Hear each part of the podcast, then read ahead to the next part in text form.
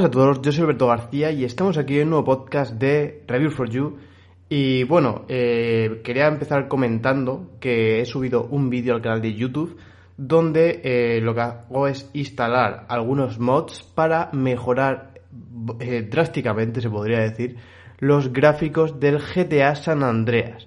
¿Y por qué de esto? Bueno, no por nada, sino porque salió el GTA Trilogy Edition pero, bueno, muchos seguramente lo habréis visto, que incluso por noticias y tal, pues salió bastante roto y que, bueno, por incluso se le fue quitando de... Empecé, creo que directamente lo quitaron. Eh, ahora creo que solo se puede comprar en Rockstar Games, que está a un precio de 59 eurazos. Y bueno, pues la verdad que la gente no está nada contento con este nuevo remaster de, de Rockstar y lo que está haciendo es pues, eh, utilizar este tipo de mods. Eh, la verdad que los mods incluso no es que igualen a lo que es el remaster este, sino que lo supera, o sea, teniendo unos gráficos brutales, o sea, brutales, brutales, eh, de incluso mods con ray tracing y todo, o sea, a un nivel increíble. Y, y claro, ¿por qué el GTA San Andreas? Bueno, yo tras haber jugado, bueno, o sea, del 1, o sea, bueno, los primeros hasta el 3 no lo jugué. Eh, después ya del Vice City hacia adelante, sí que lo he jugado todos, tanto Liberty City, todos estos que fueron también de consolas portátiles también lo he jugado. Y yo me quedo con el GTA San Andreas. ¿Por qué? Eh, bueno, parte por, también por la trama, que creo que es una trama bastante buena. Me vais a decir aquí el tramas, porque siempre estoy con las tramas en los videojuegos y tal, pero a mí es una parte bastante relevante y, que siempre me ha llamado la atención. O sea, igual que uno mira siempre los, eh, los gráficos, otro la jugabilidad, al final esto es un poco a gustos de cada uno. Pues eh, yo soy de, que necesito una trama que me atraiga para no aburrirme y dejar el juego, ¿no? Que no es siempre así, porque ya he puesto también ejemplo muchas veces de Just Cause, que es un juego que trama menos 15, pero eh, después la jugabilidad y es muy divertido el juego ese. Eh, todo se rompe, todo tal, es muy, muy bestia todo. Y, bueno, pues también fue un juego que me pasé el 2, el 3 y el 4. O sea, que fueron juegos que también me atraparon justamente por eso. ¿eh? O sea, que no. Pero que sí, lo que más me llama la atención suele ser la trama. Pero eh, aún así, para mí el juego, la parte buena no era esa. O sea, bueno, también era eh, el mundo abierto de aquel entonces. Creo que fue un mundo abierto para mí fuera de lo normal para cuando salió ese GTA. Y eh, lo que me ha gustado, que ya no lo he vuelto o sea, a, ver en ningún videojuego, ha sido que el personaje era tuyo. Me refiero que tú podías llevarlo al gimnasio para que se ponga amasado, eh, podías darle de comer para que recupere o para que no se ponga muy delgaducho, o incluso si come mucho ponerte muy gordo, eh, irte a hacerte diferentes peinados, o sea, como si fuese una, esa especie de Sims, ¿no? Pero con tu propio personaje. Y estaba bien porque era una jugabilidad que te aporta un extra, eh, no solamente conseguir con la trama, o sea, pues al final un juego, ¿no? Es, pues tienes que ir por este caminito, ¿no? Ya sea mundo abierto o no lo sea, más o menos todos, pues te suelen decir que vayas por ahí. Y, y esto es lo que me gusta a mí, ¿no? Es decir, joder, o sea, incluso, no sé, hay veces que no tienes ganas y más en los GTA que dices, esas misiones, ¿no? Me pongo aquí a hacer el cabra y, y se te pasaban las horas así pues e incluso con estas cosas, pues dices, hostia, pues mira, voy a poner a mi personaje enmazado, ¿no? O sea, ponerlo fuerte. Y pues empezás a ir al gimnasio, a hacer tal, a hacer rutinas, tal, no sé qué, hasta que te ponías tocho. Ahora voy a hacer unos tatuajes. Ahora voy a poner, me voy a cambiar el peinado. Ahora voy y le voy a poner esta ropa. Eh, le voy a poner la otra. Y son cosillas que al final, pues eso, esa parte de personalización de tu personaje, hacerlo más tuyo y tal, yo es lo que sinceramente ya no he vuelto a vivir en otros GTAs porque aunque sí que tanto en GTA 4 como en GTA 5 pues puedes cambiar la ropa, el peinado, ponerle gafitas y tal, eh, sí, es un poco de personalización, pero creo que no llegamos a los niveles que teníamos con GTA San Andreas, ¿no?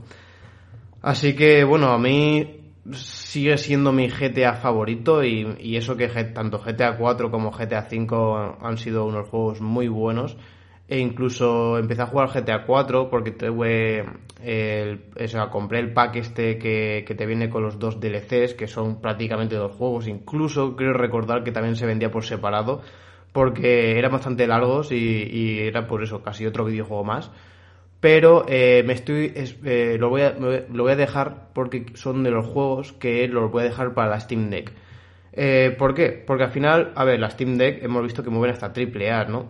Pero son juegos que incluso por su apartado gráfico, por el rendimiento, o sea, podemos moverlo en ultra perfectamente en una Steam Deck y, y creo que son por pues, juegos que le vienen muy muy bien a la consola, ¿no? Porque aunque la consola, pues al final sí que los de última generación los mueva, pues obviamente siempre va a mover mucho mejor los anteriores, ¿no? Eh, estamos hablando que GTA 4 salió para PlayStation, bueno, tanto GTA 4 como GTA 5, aunque parezca mentira, salieron para PlayStation 3. ¿Por qué digo eso? Porque GTA 5 están saliendo noticias que va a volver a salir para PlayStation 5 este remaster, que también vendrá para PC, tal. O sea, bueno, es un juego que está, eh, vamos, lo, lo están metiendo hasta en la sopa. Y y bueno, aún así, echarle un vistazo porque creo que las palabras que yo os comenté por aquí no hacen honor a los mods que han hecho la comunidad. Eh, y bueno, no es para menos, como les decía, yo creo que al igual que para mí GTA San Andreas ha sido el mejor GTA de la historia, creo que para muchos eh, es igual. Y por eso han invertido tanto tiempo en él y hay gráficos, o sea, mods, y, o sea, no solamente de gráficos, sino de otras cosas que también os dejé un pack de mods en mi canal de Telegram para que los tengáis ahí todo y no tengáis que ir buscando, sino que hay un recopilatorio ahí de como 30, 40 mods, o sea, brutales, donde pues puedes llegar a convertir el juego en una auténtica brutalidad, o sea, increíble. Así que ya os lo digo, o sea, si estáis interesados en el juego, yo es un juego que, bueno, tanto por nostalgia como también por el cariño que le tengo a ese videojuego, pues quería rejugarlo y pues obviamente si no tengo los gráficos de PlayStation 2, sino que tengo los gráficos, aunque sí, aunque la jugabilidad y cosas, se nota que al final es un juego antiguo, eh, pero bueno, aún así teniendo gráficos de última generación e incluso se pueden instalar gráficos ni, que ni mi propia eh, tarjeta gráfica puede llegar a mover, eh, yo tengo una 1060 de 6 GB, esa que también tiene tiempo, pero es una tarjeta gráfica que ha rendido bastante bien. Incluso creo recordar que es la tarjeta gráfica que más se está utilizando en Steam a día de hoy. Y bueno, es una tarjeta gráfica que normalmente pues suelo mover todos los juegos sin problema, no en ultra ya, la verdad que eso ya se ha quedado un poco, antes sí, antes lo movía casi todo en ultra, ahora ya los de esta generación se ha notado que siempre se saca una nueva generación de consolas, se da ese paso eh, en cuanto a gráficos y las tarjetas gráficas pues también se nota, ¿no? Y bueno, estamos llegando a puntos donde, por ejemplo, creo que el Cyberpunk con todo en ultra, en 4K, con ray tracing, incluso la 3090 de Nvidia, que bueno, ahora ha salido la TI, pero era la más tocha hasta la fecha, eh, le costaba moverlo, o sea, bueno, le costaba moverlo, me refiero a que... Eh, a ver que subo por aquí un poco la ganancia. Vale. o sea, me refiero a que eh, a lo mejor lo movía, pero movía a 40 FPS o así, ¿eh? O sea, estamos hablando de las tarjetas más tochas de, que hay hoy por hoy, ¿no? Así que imagínate una 1060 que, que ya va a salir la cuarta generación, o sea, bueno, la, la serie es 4000, pues bueno, la cuarta generación no, la serie 4000 de Nvidia y yo estoy con la 1000. Eh, sí que espero a ver, eh, pues bueno, modificaciones y cosas que se están poniendo en la gráfica, que bueno, que también eh, es una gráfica muy buena. O sea, la verdad que si estáis interesados y en montarse un PC, no gastar mucho dinero, es un tipo de gráfica que bueno, a día de hoy no creo que cueste mucho, aunque bueno, como está en el tema de las gráficas, a lo mejor, como no, no haber stock, hasta subido de precio esta gráfica, pero es, un, es una gráfica que, que rinde muy bien y si la podéis encontrar por ahí, yo os animo a que que la compréis porque creo que vais a poder jugar a todos los juegos que queráis. No sé si en todo, en ultra ni en alto, obviamente no, pero sí que moverlos, sin lugar a dudas vais a poder moverlos sin problema.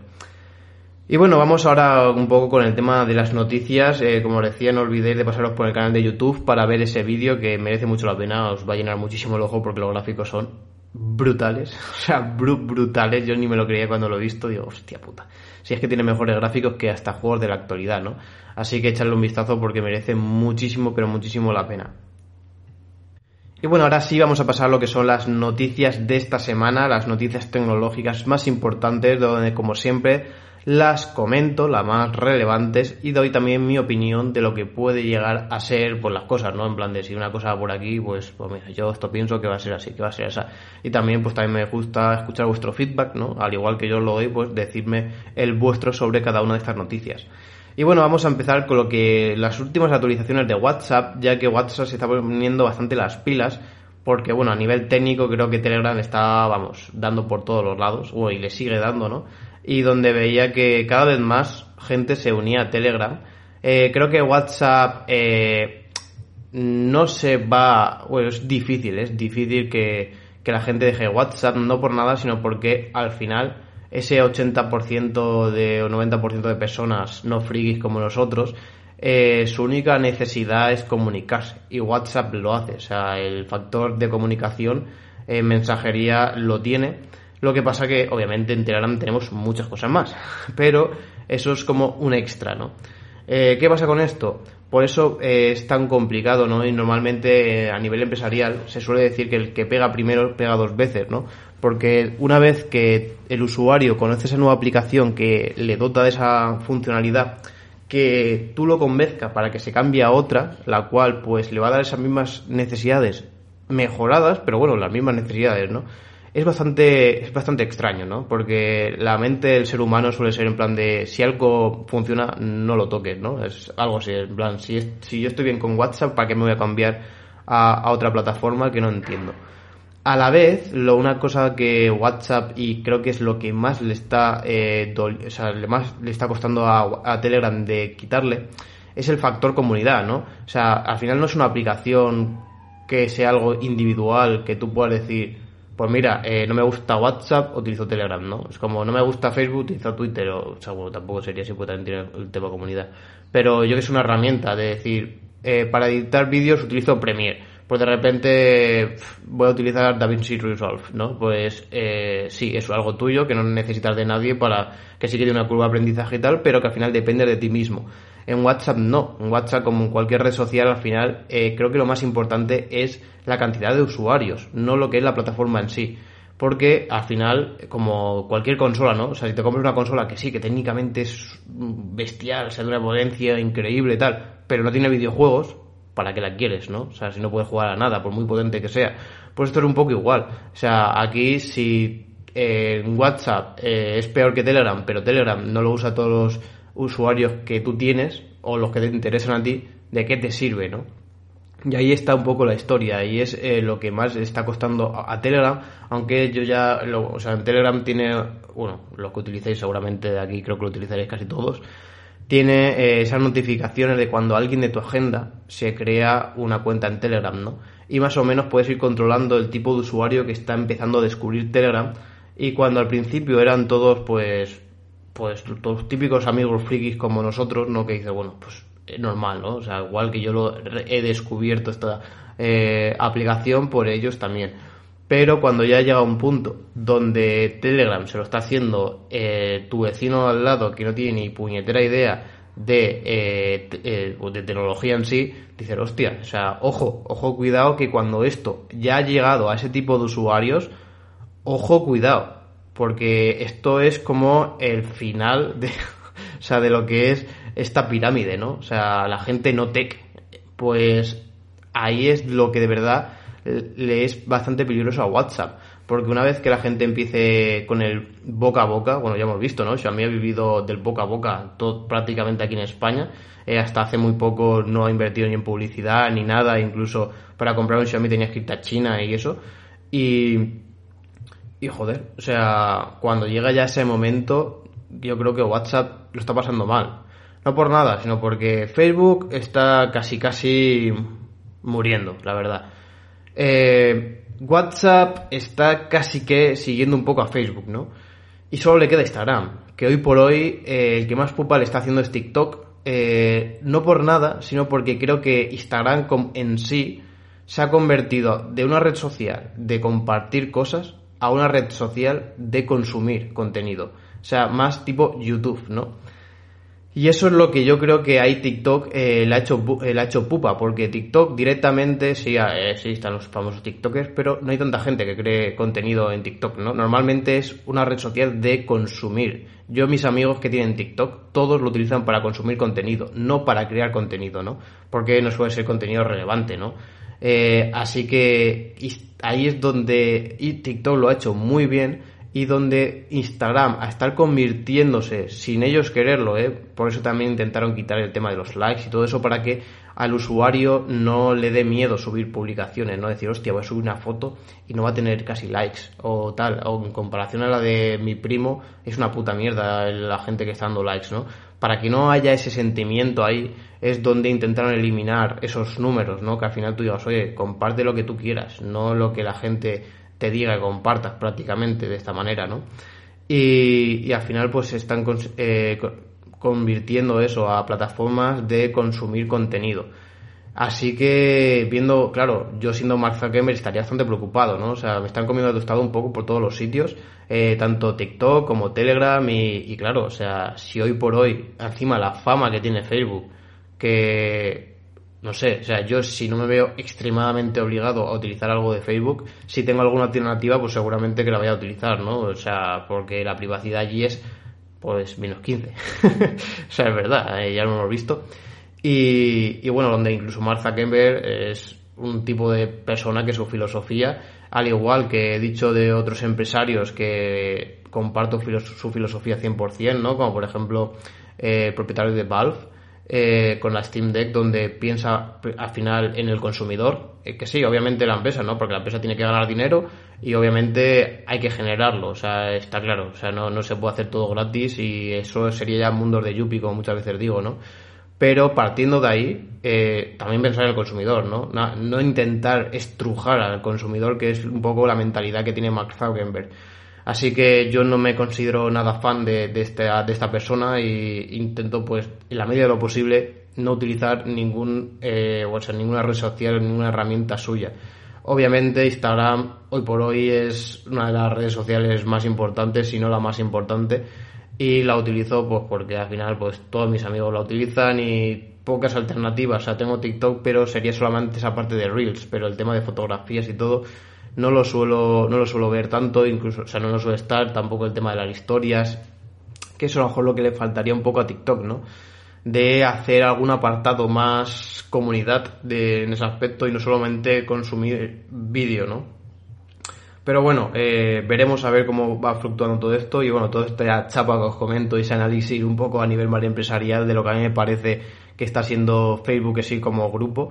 Eh, todo esto venía para comentar que WhatsApp, claro, se está poniendo las pilas, está aumentando, por ejemplo, el tema de los archivos de 100 megas a 2 gigas. Aquí una cosa bastante importante que me comentáis, que alguno de vosotros, que no he profundizado, o sea, no he puesto a investigar, pero sí que, que, ya os digo, yo WhatsApp lo utilizo para lo mínimo, o sea, para lo mínimo mínimo que es pues con la gente que sé que Telegram no utiliza. Por ejemplo, mi padre no, no, es muy fan de Telegram, lo tiene instalado, pero si le digo algo por Telegram sé que no lo va a ver, mientras que si lo digo por WhatsApp sí.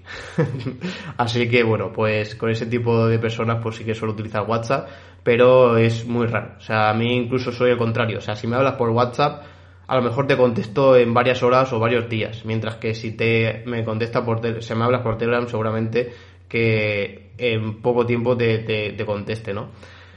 Pues eh, claro, el tema de WhatsApp, por lo que habéis dicho, eh, lo que suelen ser los archivos, cuando los subes, no se alojan en los servidores de, de, de, o sea, bueno, en Telegram se alojan en los servidores de Telegram, ¿no? O sea, tú subes ahí todos los archivos y se alojan todos los servidores. Eh, ¿Qué pasa? Que, y, son como a día de hoy como vitalicios. O sea, tú ahora te vas a buscar un vídeo que te pasé hace tres años y está ahí. Y lo puedes descargar. Porque está aún ahí, no, no, se borra, ¿no? Mientras que WhatsApp no. WhatsApp, por lo que me habéis dicho vosotros, eh, suele como... O sea, no sé... O sea, no me queda muy claro. Porque al final, si tu dispositivo... O sea, no, no, pues, no creo que sea tal cual, como me lo habéis dicho vosotros, sino supongo que tendrá un límite, pero yo creo que se tendrá que quedar en WhatsApp. No por nada, porque, o sea, si tú al final la funcionalidad es que tu eh, móvil actúe de servidor, no tiene sentido, porque si yo ahora quito los datos y no, y no está eh, conectado a internet, no. Supongo que sí que se guardará, pero tendrás ese periodo de caducidad, ¿no? Decir, oye, pues puede estar tanto tiempo, ¿no? O puedes tener tanto espacio.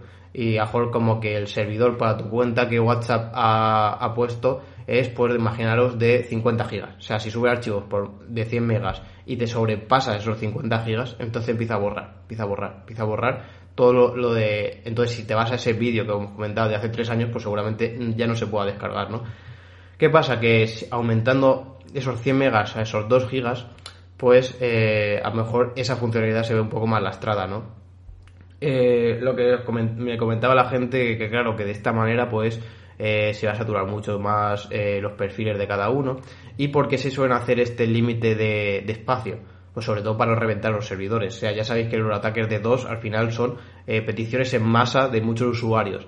¿Qué pasa? Que si tú, o sea, una de las cosas que más consume es alojar contenido, o sea, si tú montas una web, o un servidor, o sea, al final una web es un servidor, pero para que los asociéis, o sea, al final es un ordenador que cuando tú te metes en, eh, en apple.com, ¿no?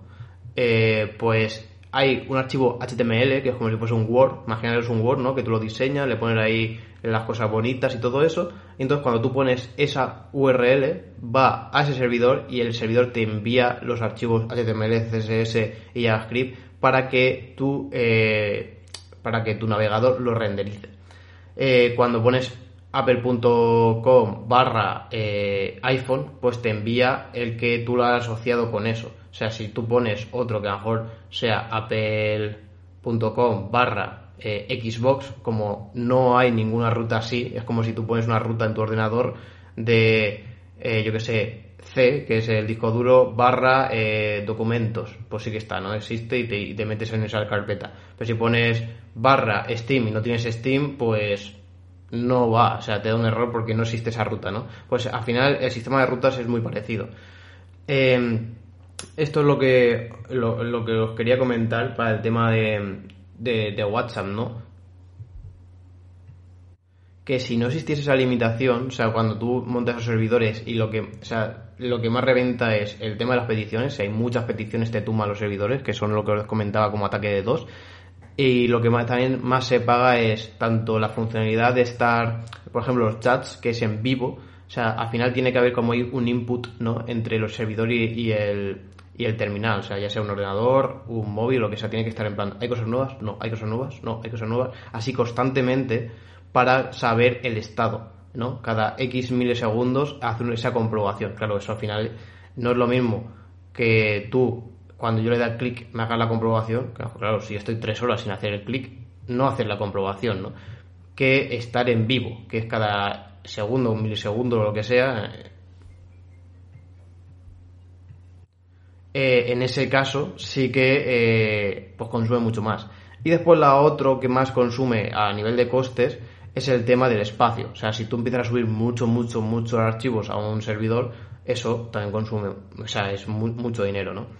Eh, claro, si tú no pones límites, te van a reventar los servidores, ¿no? Porque la gente empieza a subir ahí eh, gigas, gigas, y claro, eh, no es lo mismo estar subiendo, que también se puede, ¿no? Como se hace en Telegram, archivos de 2 gigas, uno detrás de otro, que es más complejo, porque al final tienes que particionarlos, tienes que tal, ir subiéndolo poco a poco que decir, bueno, pues de repente te meto aquí 3 teras a subir, pam, pam, pam, pam, y con un simple clic empieza a subirse los 3 teras para arriba, pum, pum, pum, pum, pum, otro detrás, uno detrás de otro, ¿no?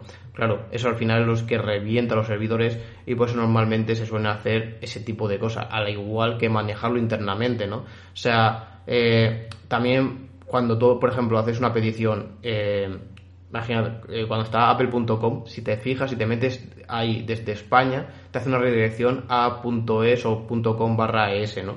Eh, esto lo que hacen es redirigirte a otros servidores más cercanos, o sea, no se, no se alojan en el mismo sitio. O sea, al final, eh, si, como decía, es un ordenador, ¿no? Si tú el ordenador lo pones en Madrid, pues yo de aquí a Madrid, pues dentro de cada vez está cerca, ¿no? O sea, el yo pedirlo que me envíe el archivo es relativamente rápido, ¿no?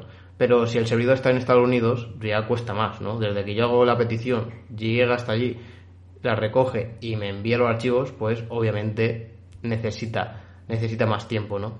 Claro, para mejorar esa carga, porque eso al final cada vez que te metes en una web es esa carga, pues lo que se hacen es replicar, o sea, decir, oye, yo cojo, sé tu IP cuando me pides la, eh, hacer la petición y dependiendo donde tú estés, si yo sé que es una IP española, yo tengo un servidor, por ejemplo, en Francia, otro servidor en Estados Unidos, otro servidor en China, por ejemplo, ¿no? Entonces, el que más cercano esté, pues el que te va a enviar la información. No te voy a enviar el de Estados Unidos porque va a ser más lento que el de aquí. Pues eh, claro, todo eso, después también para replicarlo al final se tienen que hacer copias de uno a otro de un servidor, ¿no? El de Estados Unidos copiarse el aquí y el otro, o sea, replicarse uno al otro. Claro, cuanto tengas que mover eh, archivos de 2 gigas, si falla, pues bueno, falla ese, ¿no? Y lo puedes volver a mandar. Que, que te falle uno de 3 teras. Entonces, para todo eso también es mucho mejor ese tipo de cosas a la vez que el encriptado. Por ejemplo, cuando eh, muchas de las aplicaciones más seguras, por ejemplo, Proton Mail, que es una aplicación eh, de email, pero a nivel de seguridad extrema, ¿no? O sea, bastante eso.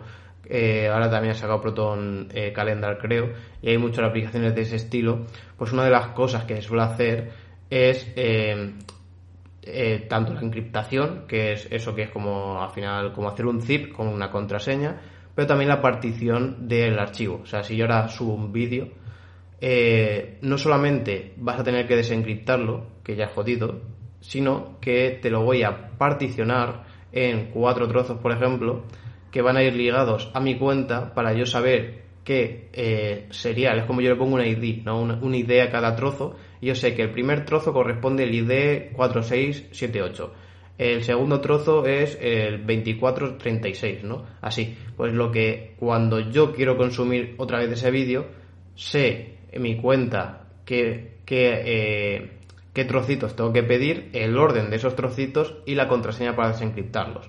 Esto es muchísimo más seguro, porque ya os digo, aunque tú puedas eh, desencriptarlo, que es bastante complejo, la verdad, aunque llegues a ese punto, tendrías que solo acceso a un archivo no a los cuatro. Por lo tanto, no tendrías acceso a todo eh, el vídeo.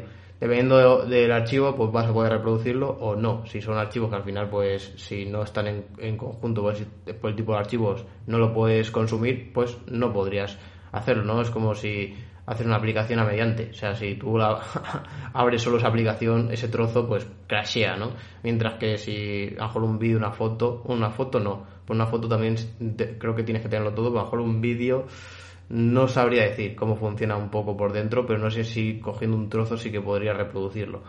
Pero bueno, para que sepáis más o menos cómo funciona este tipo de cosas. Y, todo esto, pues al final, claro, cuando se hacen esas particiones, ah, también a nivel de servidor, no lo mismo particionar 2 gigas que hacer una partición de 3 teras a la vez, ¿no? Es como, uff, eh, eh, eh, todos los servidores por al final es mucho coste. Todo esto lo comento para que entendáis el por qué no cogen y dicen, bueno, venga, eh, límites ilimitados, ¿no? Que es normalmente cuando se hacen eso de, hostia, el típico cuñado que llega. Hostia, pues esto yo no sé por qué le ponen 2 gigas, tío, pues, o 100 megas, vaya puta mierda, que le pongan esto límite ya está, con lo fácil que es esto tal y poner pasar lo que te dé la gana, ahí está un poco la historia. Eso es la explicación lógica de por qué no se suelen hacer ese tipo de cosas. Bueno, también quería comentar tanto una noticia como también una impresión personal que he tenido, eh, ya que Valve eh, ha hablado de lo que es la Steam Deck y cuáles van a ser sus planes de futuro. Ya sabemos que hay más de 2.000 juegos verificados, que son los que juegan, o sea, los que se pueden jugar perfectamente. Aún así ya os comenté en anteriores podcasts que aunque no estén verificados, hay muchos que si la tenéis, probadlo porque eh, funcionan muchos de ellos. Y, bueno, han hablado un poco que también pues van a, eh, o sea, quieren eh, incentivar un poco también el tema de Windows. Ya sabemos que pues hay mucha gente pues, o mucho tipo de, de, jugador que no tiene su juego en Steam, sí que los tiene en otras plataformas. Y al final yo creo que lo que quiere un poco Valve es no solamente meter su plataforma como Steam, que también, sino eh, el tema de, de, de que sea, o sea, que de poder vender mucha consola para que así eh, la producción le salga bien, ¿no? O sea, al final vender mucha consola. Y esto lo que también lo van a conseguir también es gracias a meter Windows 11. Ya os digo, este, esto, o sea, no me parecía nada descabellado que si fuese otra empresa dijese, eh, yo no voy a desarrollar nada para Windows. Si es por ahí gente que se pone ahí a toquetear y tal, pero yo invertir una cosa que sé que no me va a beneficiar en nada, no por nada, sino porque si tú tienes el juego en Steam, prácticamente el 90 o 90 y pico por ciento de tu catálogo lo vas a poder jugar en la Steam Deck. Y si quieres instalar Windows, es más, porque tengas juegos en el Game Pass o en Epic Games o alguna de estas, que porque quieras jugar los de Steam, ¿no? Y al final, ¿yo gano algo con el Game Pass? No. ¿Gano algo con Epic? No. Entonces, ¿te benefician algo invertir esos recursos y ese dinero en el desarrollo de Windows para el Steam Deck? No. O sea, que sería bastante entendible y bastante lógico que no hubiesen hecho nada. Pero esto es lo que os comentaba antes, ¿no? O sea, igual que criticaba el tema de Mark Zuckerberg, este es todo lo contrario. O sea, este, digo, hostia, es que al final es primero jugador y después empresario, ¿no? Cosa que no, normalmente suele ser un poco al revés. Es decir, a ver, si yo tengo Steam, pero también el Game Pass, al final, joder, una suscripción que está de puta madre, ¿no? y yo hoy por hoy no tengo ninguna alternativa. Pues yo como jugador me gustaría jugar a los juegos del Game Pass en la Steam Deck. Pues coño, pues vamos a adaptarlo, ¿no? Porque a mí me gustaría, pues a los usuarios también le va a gustar, ¿no? Eh, creo que no es tanto por Epic, si fuese por Epic creo que no harían nada, porque directamente no. Ahora, si Epic tiene esa exclusividad, por ejemplo, el otro día vi que los Kingdom Hearts están solamente en Epic Games, un poco putada. No por nada, sino porque Epic Games eh, o sea, te mete unos sablazos, o sea, te pone juegos de PC a precio de, consola, o sea, no tiene sentido el PC jugarlo en, Epic, ¿no? Mientras que Steam al final ha conseguido abaratar tanto los juegos que diga, hostia, o sea, lo que, el sobrecoste que sea comprar un PC lo amortizo ahorrándome en cada uno de los juegos que vaya comprando, ¿no? Así que, bueno, es una de las cosas que también eh, quería comentar porque, vamos, yo me quito el sombrero por este tío, creo que es una persona que yo al igual que no pienso en la medida de lo posible darle ni un solo euro a Mark Zuckerberg, eh, si tengo que decidirme por alguien, va a ser por este. Y bueno, a ver, la Steam Deck la voy a comprar porque me gusta. Pero aparte también, si comparto la filosofía que comparte esta persona, pues muchísimo mejor, ¿no? Y obviamente no va a importar nada. Y también quería comentar, porque bueno, yo tenía para octubre más o menos, que están diciendo que puede ser que se adelante porque están adelantando un poco eh, las entregas y también, pues bueno, gente que sea de baja y tal. Y quería comentar unas cosas que no lo había comentado yo de hoy, que era el tema de la segunda mano de Steam Deck. Eh, tras ver, eh, tanto a nivel de España como en el extranjero, utilizando sobre todo Wallapop e eBay, o eBay. Eh, en eBay he visto un poco de todo, o sea, tanto lo que es ventas de consolas como ventas de reservas. O sea, en plan de, oye, yo tengo una reserva que hice tal día y te la vendo por 50 euros. Solamente la reserva, ¿eh? Y, es como eso, como si tú vas a una carnicería y un tío te dice, yo, yo, estoy aquí, no, no, voy a comprar nada, pero voy el segundo en la cola y hay una cola de 50 personas. Me das 50 euros y te pones el segundo. Y yo me voy. Eso se está vendiendo en eBay, o sea, también podéis comprarlo por ahí. Seguramente a lo mejor sea la opción más asequible. Lo que pasa es que, claro, está un poco ahí la cosa de... de la fiabilidad, ¿no? Pero bueno, dentro de lo que cabe, si es una cuenta, o sea, si se han hecho ya conscientemente, o sea, en plan de, vale, me, refiero, yo sé que voy a hacer esto, voy a revender eh, la reserva, por lo que hago es que me genere una cuenta nueva de Steam y lo que te voy a hacer es venderte a ti la cuenta con la contraseña con, eh, con esta reserva eh, ahí, ¿no? ¿Qué pasa? Que, que al final yo lo que te hago es cuando tú me pagas los 50 euros, yo te doy la cuenta, tu iniciación, cambias la contraseña y cuando hagas el pedido lo pones para que te llegue a tu casa, ¿vale? Sin problema, ¿no? Al final ahí no hay nada. Otra cosa es la gente que bajó la reserva con su propia cuenta. Claro, ahí ya es decirle, oye, te voy a dar el dinero para que la pagues, para que me la envíes después. Ahí ya es un poco más complejo. Y ese tipo de reservas yo no me metería. El que es cuenta, sí, porque al final eh, es menos probable que te estafen, eh, pero el otro es más complejo y no sé, porque al final no te van a dar y siempre va a estar ahí pendiente que la garantía está asociada a esa cuenta y tal, eh, morir un poco a esa persona, mientras que si la cuenta al final es tuya, pues muchísimo mejor, ¿no?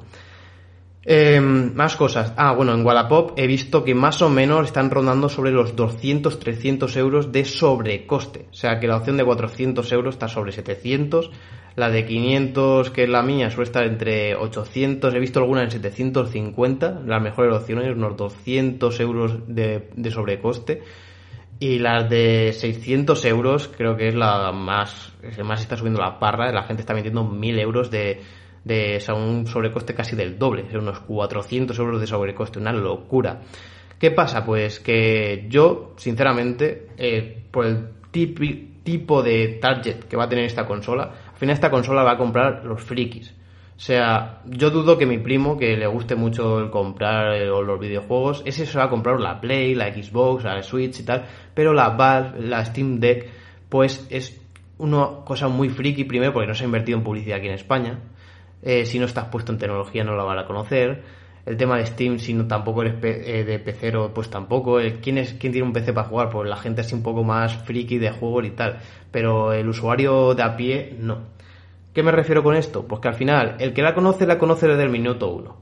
Y el que la ha reservado, pues seguramente que la gran mayoría, las, las reservas estarán en el primer mes. Una vez que pase ese mes, después va a agilizarse todo muchísimo más. Ahora eh, va bastante lento, pues incluso va, estaba mirando que va a días y a horas. O sea, no se contemplaba a meses, sino a días y a horas. Pero una vez que pase ese mes, eh, se va a agilizar todo muchísimo más, ¿no? O sea que en comprarlo en enero a comprarlo ahora, la diferencia de tiempo que te la entreguen va a ser muy poca. O sea, yo la compré, creo que fue en febrero. Si tú la compras ahora, estando ya en abril, eh, la diferencia de entrega creo que va a ser muy poca, unas semanas o tal, pero va a estar casi casi ahí. Así que veremos, pero yo creo que eso, sumándose a la gente que no le haya convencido que o que haya hecho la reserva y después que diga, pues mira, o, mi situación actual no está para gastarme 500 euros, eh, la quito, ¿no? Toda esa gente al final, no, el 100% de la reserva la van a emitir, ¿no? Es como, por ejemplo, los Terla también, pues el saber track este tenía un montón de reservas, pero claro, las reservas eran 100 euros o así, no, era muy poco. Entonces, claro, mucha gente lo reservó y después pues la cancela y ya está. Y si te devuelven el dinero más, pues aquí encima que eran 4 dólares, pues imaginaros, ¿no?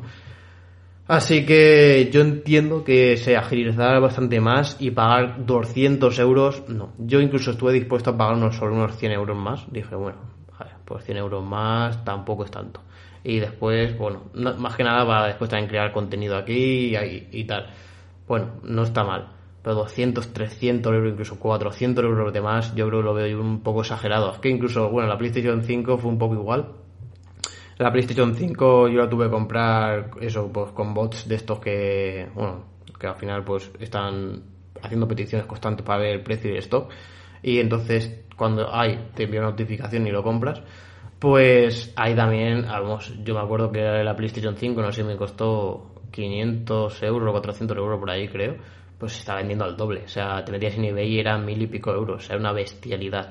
Claro, eh, ahí hubo un montón de gente y sobre todo esos bots, igual que pasaba con. O sea, habían bots que igual que, que tú lo utilizas para comprarla tú, hay gente que sabiendo que se está vendiendo al doble, hace una inversión. Decir, oye, yo voy a comprar todas las PlayStation 5 que tenga. Porque yo ahora invierto 3.000, 2.000 euros en comprar PlayStation 5, me compro 6 PlayStation 5, pero es que esos 3.000 euros los voy a convertir en 6.000, porque los voy a duplicar en precio, ¿no?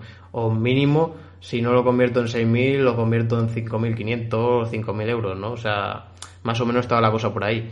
Y claro, es una locura, una locura y después, claro, dependiendo la tienda, tenían que estar bloqueando por IPs y historias varias por IP, por cuenta, ¿no?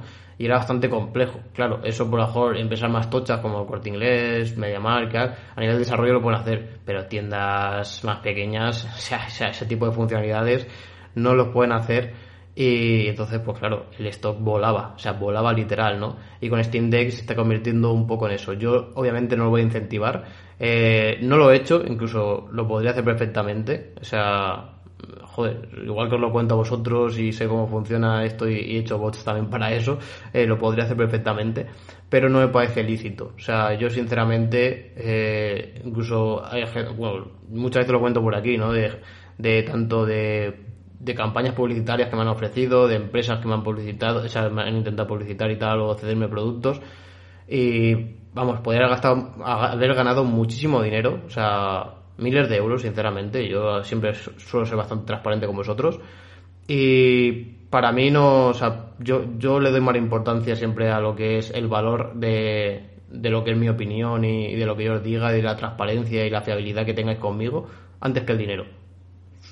Por suerte, obviamente puedo decir esto, ¿no? Entiendo que también haya gente que viva de esto y que el decir que no suponga, pues, eh, estar jodidos al final de mes y lo entiendo, o sea, lo entiendo que no puedan hacer eso. Por eso yo siempre he dicho que yo la suerte que tengo es de no tener que vivir eh, de YouTube. Hay gente que, que lo ve un poco al contrario, ¿no? Pero yo al final quiero que esto sea mi hobby y que lo siga siendo. O sea, que no se convierta en mi trabajo para no tener esa obligación, porque si no esas decisiones seguramente no las tome tan de forma tan fácil, ¿no? O sea, cuando al final la comida a mi casa tenga que entrar por este tipo de campañas y tal, pues el decir que no a X suma de dinero, pues a lo mejor te cuesta más, ¿no? Yo lo entiendo, ¿eh? O sea, no lo critico. Hay gente que critica a youtubers porque, hostia, te han pagado tal. Hostia, es que hay, hay, que verlo, ¿no? O sea, hay que verlo, hay que ponerse en esa situación y no es lo mismo que decir, oye, pues mira, si me pagan 500 euros, pues mira, 500 euros me pagan, pues de puta madre. Que decir, oye, no, o sea, tengo que sacar mínimo mil y pico euros para poder vivir eh, y pasar este mes y no puedo decir que no. O sea, ahí está un poco lo que yo entiendo de... Y hay que ponerse un poco también en la piel de, esas personas, ¿no? Así que yo nunca, o sea, no, no, no, lo voy a criticar. Obviamente yo digo lo que yo hago, pero en mi situación, que no es la misma que la suya, y creo que ambas son respetables, ni una ni la otra. O sea, así que, o sea, no por nada, sino porque muchas veces me he encontrado que a lo mejor yo digo estas palabras y después hay gente que empieza a criticar a otros youtubers porque no piensan igual y porque hacen ese tipo de cosas. Y tampoco quiero que os lo toméis de esa... Incluso siempre os he dicho que, que a mí no me parece nada bien es cuando se hacen ese bullying por internet. O sea, no, no, no se debería hacer, no, no, por nada, sino porque creo que las situaciones no son las mismas.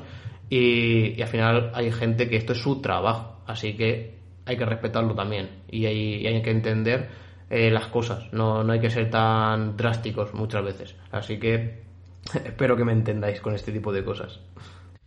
Bueno, pasamos a una de las noticias que más interesante me ha parecido.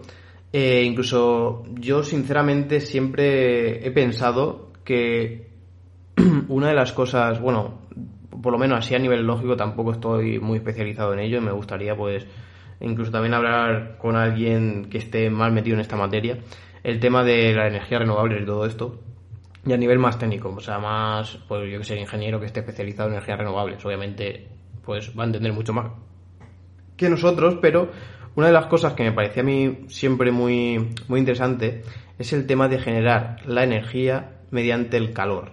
No mediante otras cosas, sino mediante el calor, ¿no? O sea, ya sea pues eh, la fricción, el movimiento y tal, sino el calor, el propio calor. Eh, creo que es bastante más factible de, conseguir, ¿no? y dependiendo que X países, pues incluso no va a haber problema, ¿no? O sea, al final la temperatura la que es, más o menos, vas a tener siempre temperatura. O sea, me refiero que si a lo mejor tú puedes conseguir calor estando a más de 10 grados, incluso nosotros estando siendo de noche, que es lo que están haciendo aquí, puede generar, porque estamos a más de 10 grados, ¿no?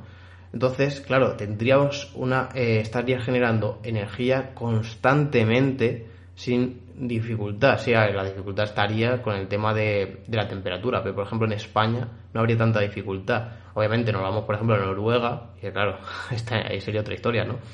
Pero eh, me parecía siempre como lo más o sea, como lo que más sentido tiene, pero que obviamente la tecnología no está pulida.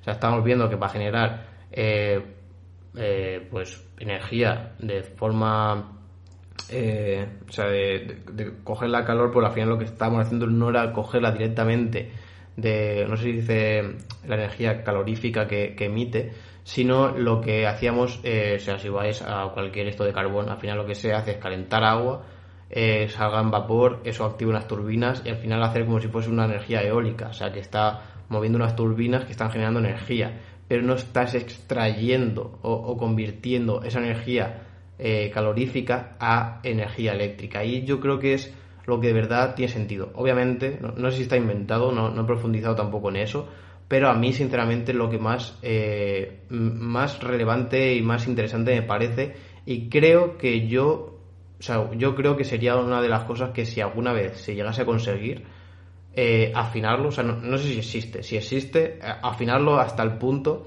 de que se puede utilizar en las mayores condiciones posibles, ¿no? De decir, oye, no necesito estar a 100 grados para eh, crear energía, sino que estando pues a 20 grados ya estoy generando energía, ¿no? O sea, de afinarlo así, de que sea mucho más, óptimo, ¿no? Pues a mí me encantaría y creo que por lo menos que invirtiesen por ahí porque creo que es lo que más sentido veo. O sea, al final imaginaros, ¿no? En España, eh, bueno, en, en, verano, pero en casi toda la parte del año. O sea, poner ese tipo de sensores, por ejemplo, pegado al asfalto. O sea, el asfalto. Una zona negra que hay muchísimos kilómetros, muchísimos metros cuadrados por todo el país y que se pone a tope. O sea, se, se vamos, eh, se pone ardiendo, ¿no? O imaginaros reaprovechar eso. Decir, oye, los bordes, o por lo menos cuando se haga una carretera, poner eh, como si fuesen unos, a ver, que también obviamente aumentaría más el coste, pero poner unos palos de hierro que actúen de disipador y que estén conectados en sus extremos este tipo de sensores que a su vez estén eh, conectados, por ejemplo, al sistema eléctrico de, yo que sé, de esas calles y que estén abasteciendo constantemente solamente con el calor del propio asfalto, ¿no? Eh, sería la hostia. O sea, yo así como concepto, ya os digo, hablando desde la ignorancia, porque no estoy muy, puesto en esto, pero siempre me ha parecido algo interesante. Y todo esto os lo cuento porque he visto esta noticia donde consiguen que las placas solares no, eh, que generen también energía eh, por la noche. Y me diréis, hostia, ¿cómo puede ser esto? No? O sea, si al final las células fotovoltaicas eh, están eh, haciendo esa conversión de, la, de lo que entra del sol, o sea, la energía lumínica, a, electricidad, ¿no? ¿Cómo puede ser que se haga esto si no hay eh, luz, ¿no?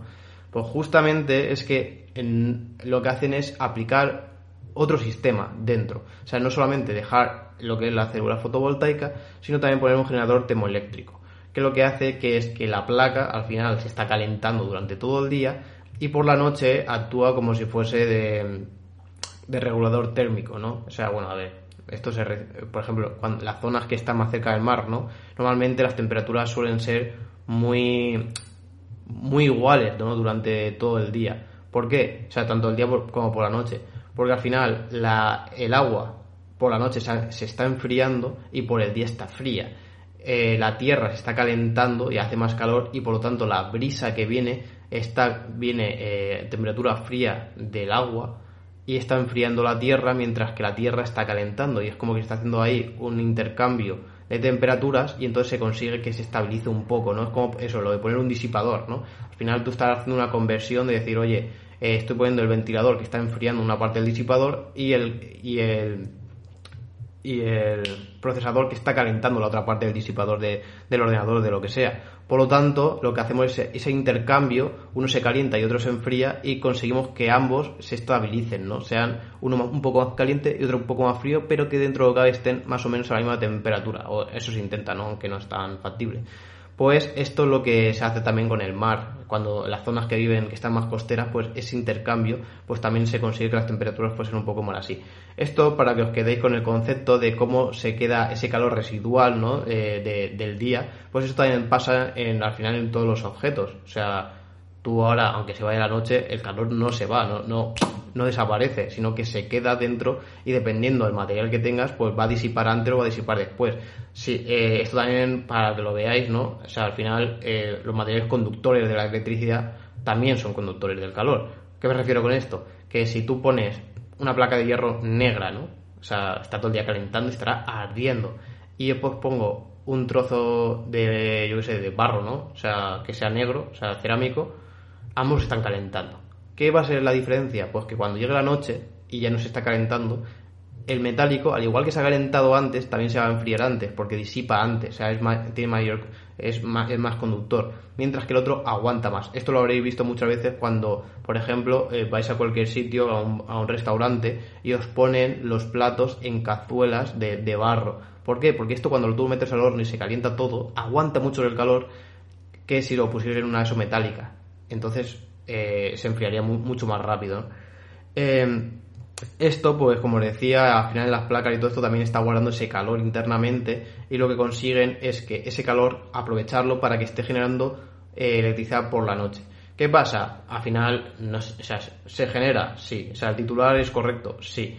Pero bueno, es algo. Habría que verlo. O sea, habría que ver cuánto es la cantidad que está generando y si de verdad esto es asequible eh, para que de verdad me refiero, o sea, a ti poner este tipo de, de sensores o lo que sea para poder generar esa electricidad te va a costar, yo que sé, 2.000 euros más y la electricidad que, que te estás ahorrando por la noche es un céntimo, o sea, ¿cuándo tienes que amortizar tú los 2.000 euros?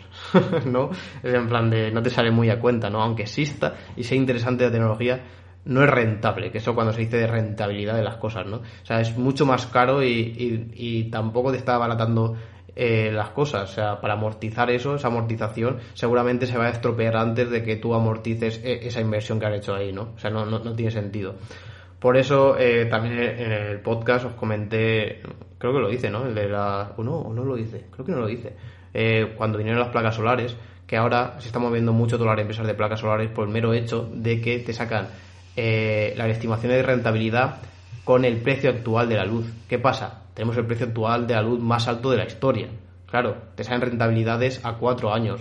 Es la hostia, ¿no? Joder, me gasto aquí 7.000 euros, pero es que en cuatro años ya lo tengo amortizado y empiezo a, ganar dinero, a ganar dinero, a ganar dinero pero la cosa es que no, era así. O sea, ya hemos visto noticias anteriores donde España está invirtiendo 11.000 millones de euros en eh, energías renovables, que es la fuente de ingresos que en costes es más barata, no lo digo yo, lo dice la propia gráfica de, de cómo se estipula el precio en España y donde se ve que la energía renovable es la más barata de todas y donde si se consigue hacer que las energías renovables sean una de las principales o incluso tener un, o sea, una potencia muy superior, o sea, muy, muy, muy superior, que incluso solamente de noche, con la eólica y tal, podamos abastecer a toda España, o sea, ya os digo, estamos llevando un extremo bastante grande, pues, eh, imaginaros, o sea, va a bajar muchísimo el precio de la luz, muchísimo. Esto estoy hablando bastantes años, no creo que sea a corto plazo, pero eh, sería muy interesante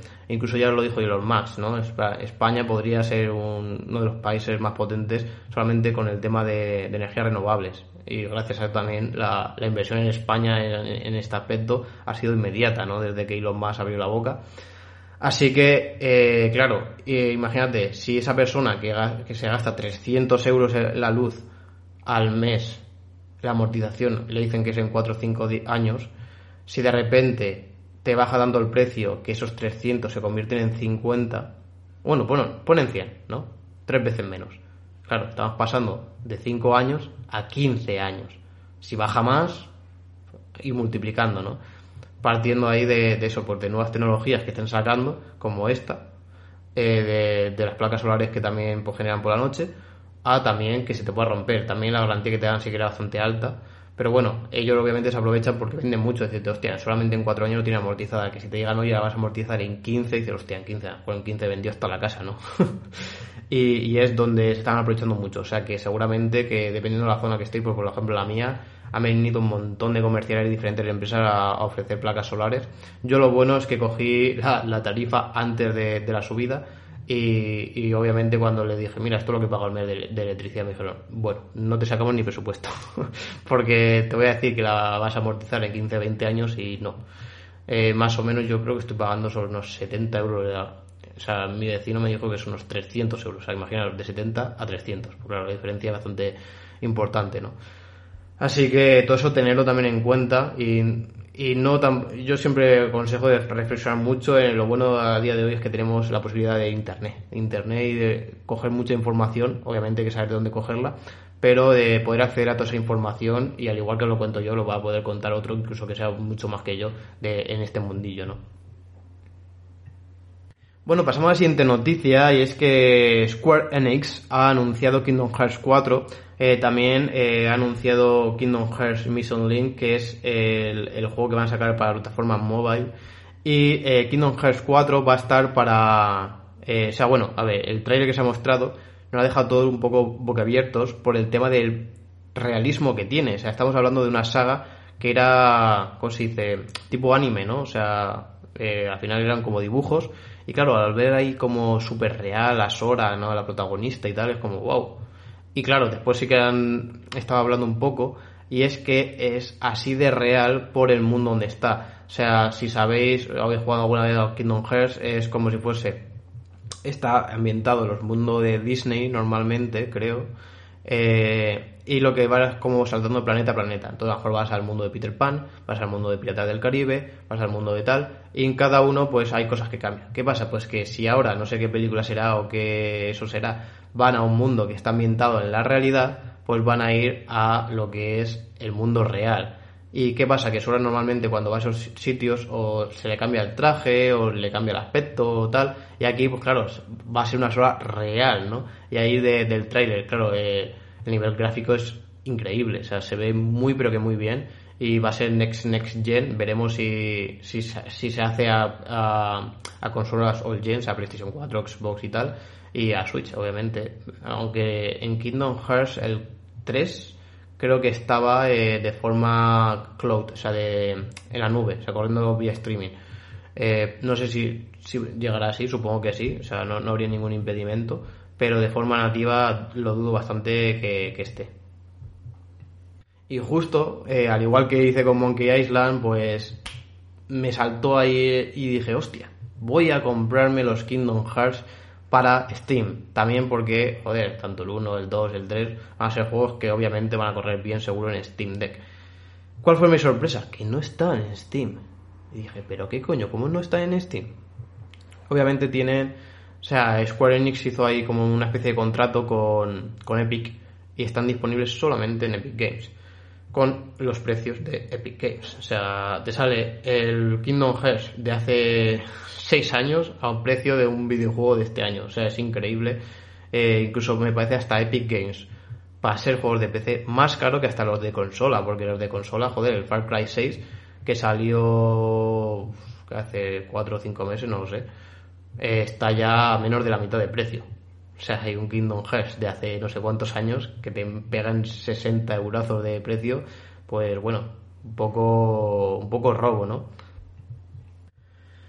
Y bueno, pasamos a la siguiente noticia y es donde Meta, o sea, lo que es el grupo Facebook, está pues buscando lo que es la forma de monetizar su metaverso, ¿no? Ya sabéis que el próximo paso de Mark Zuckerberg va a meterse en este mundillo y el cómo sacar dinero, ¿no? Al final, pues como toda propia empresa, pues lo que buscan es eh, sacar dinero, ¿no? Esto hemos visto muchos proyectos eh, donde dicen, hostia, una idea cojonuda, vale, vale, sí, sí, sí, esa está de puta madre, la verdad que la idea es súper interesante, pero después le dicen la típica pregunta al, em-, al emprendedor, dice, vale, ¿y dónde sacar el dinero? No, no, esto va a ser gratis, ya, ya, pero eh, tendrás que sacar dinero de algún sitio, ¿no? O sea, tendrás que mantener gente, mantener sueldos, eh, mantener lo que es la empresa, mantener servidores, mantener cosas, ¿no? Todo eso, o sea, aunque tú no quieras ganar tu dinero, que lo quieras hacer de forma altruista, tendrás que mantener, ¿no? Todo eso, o vas a ponerlo todo de tu bolsillo.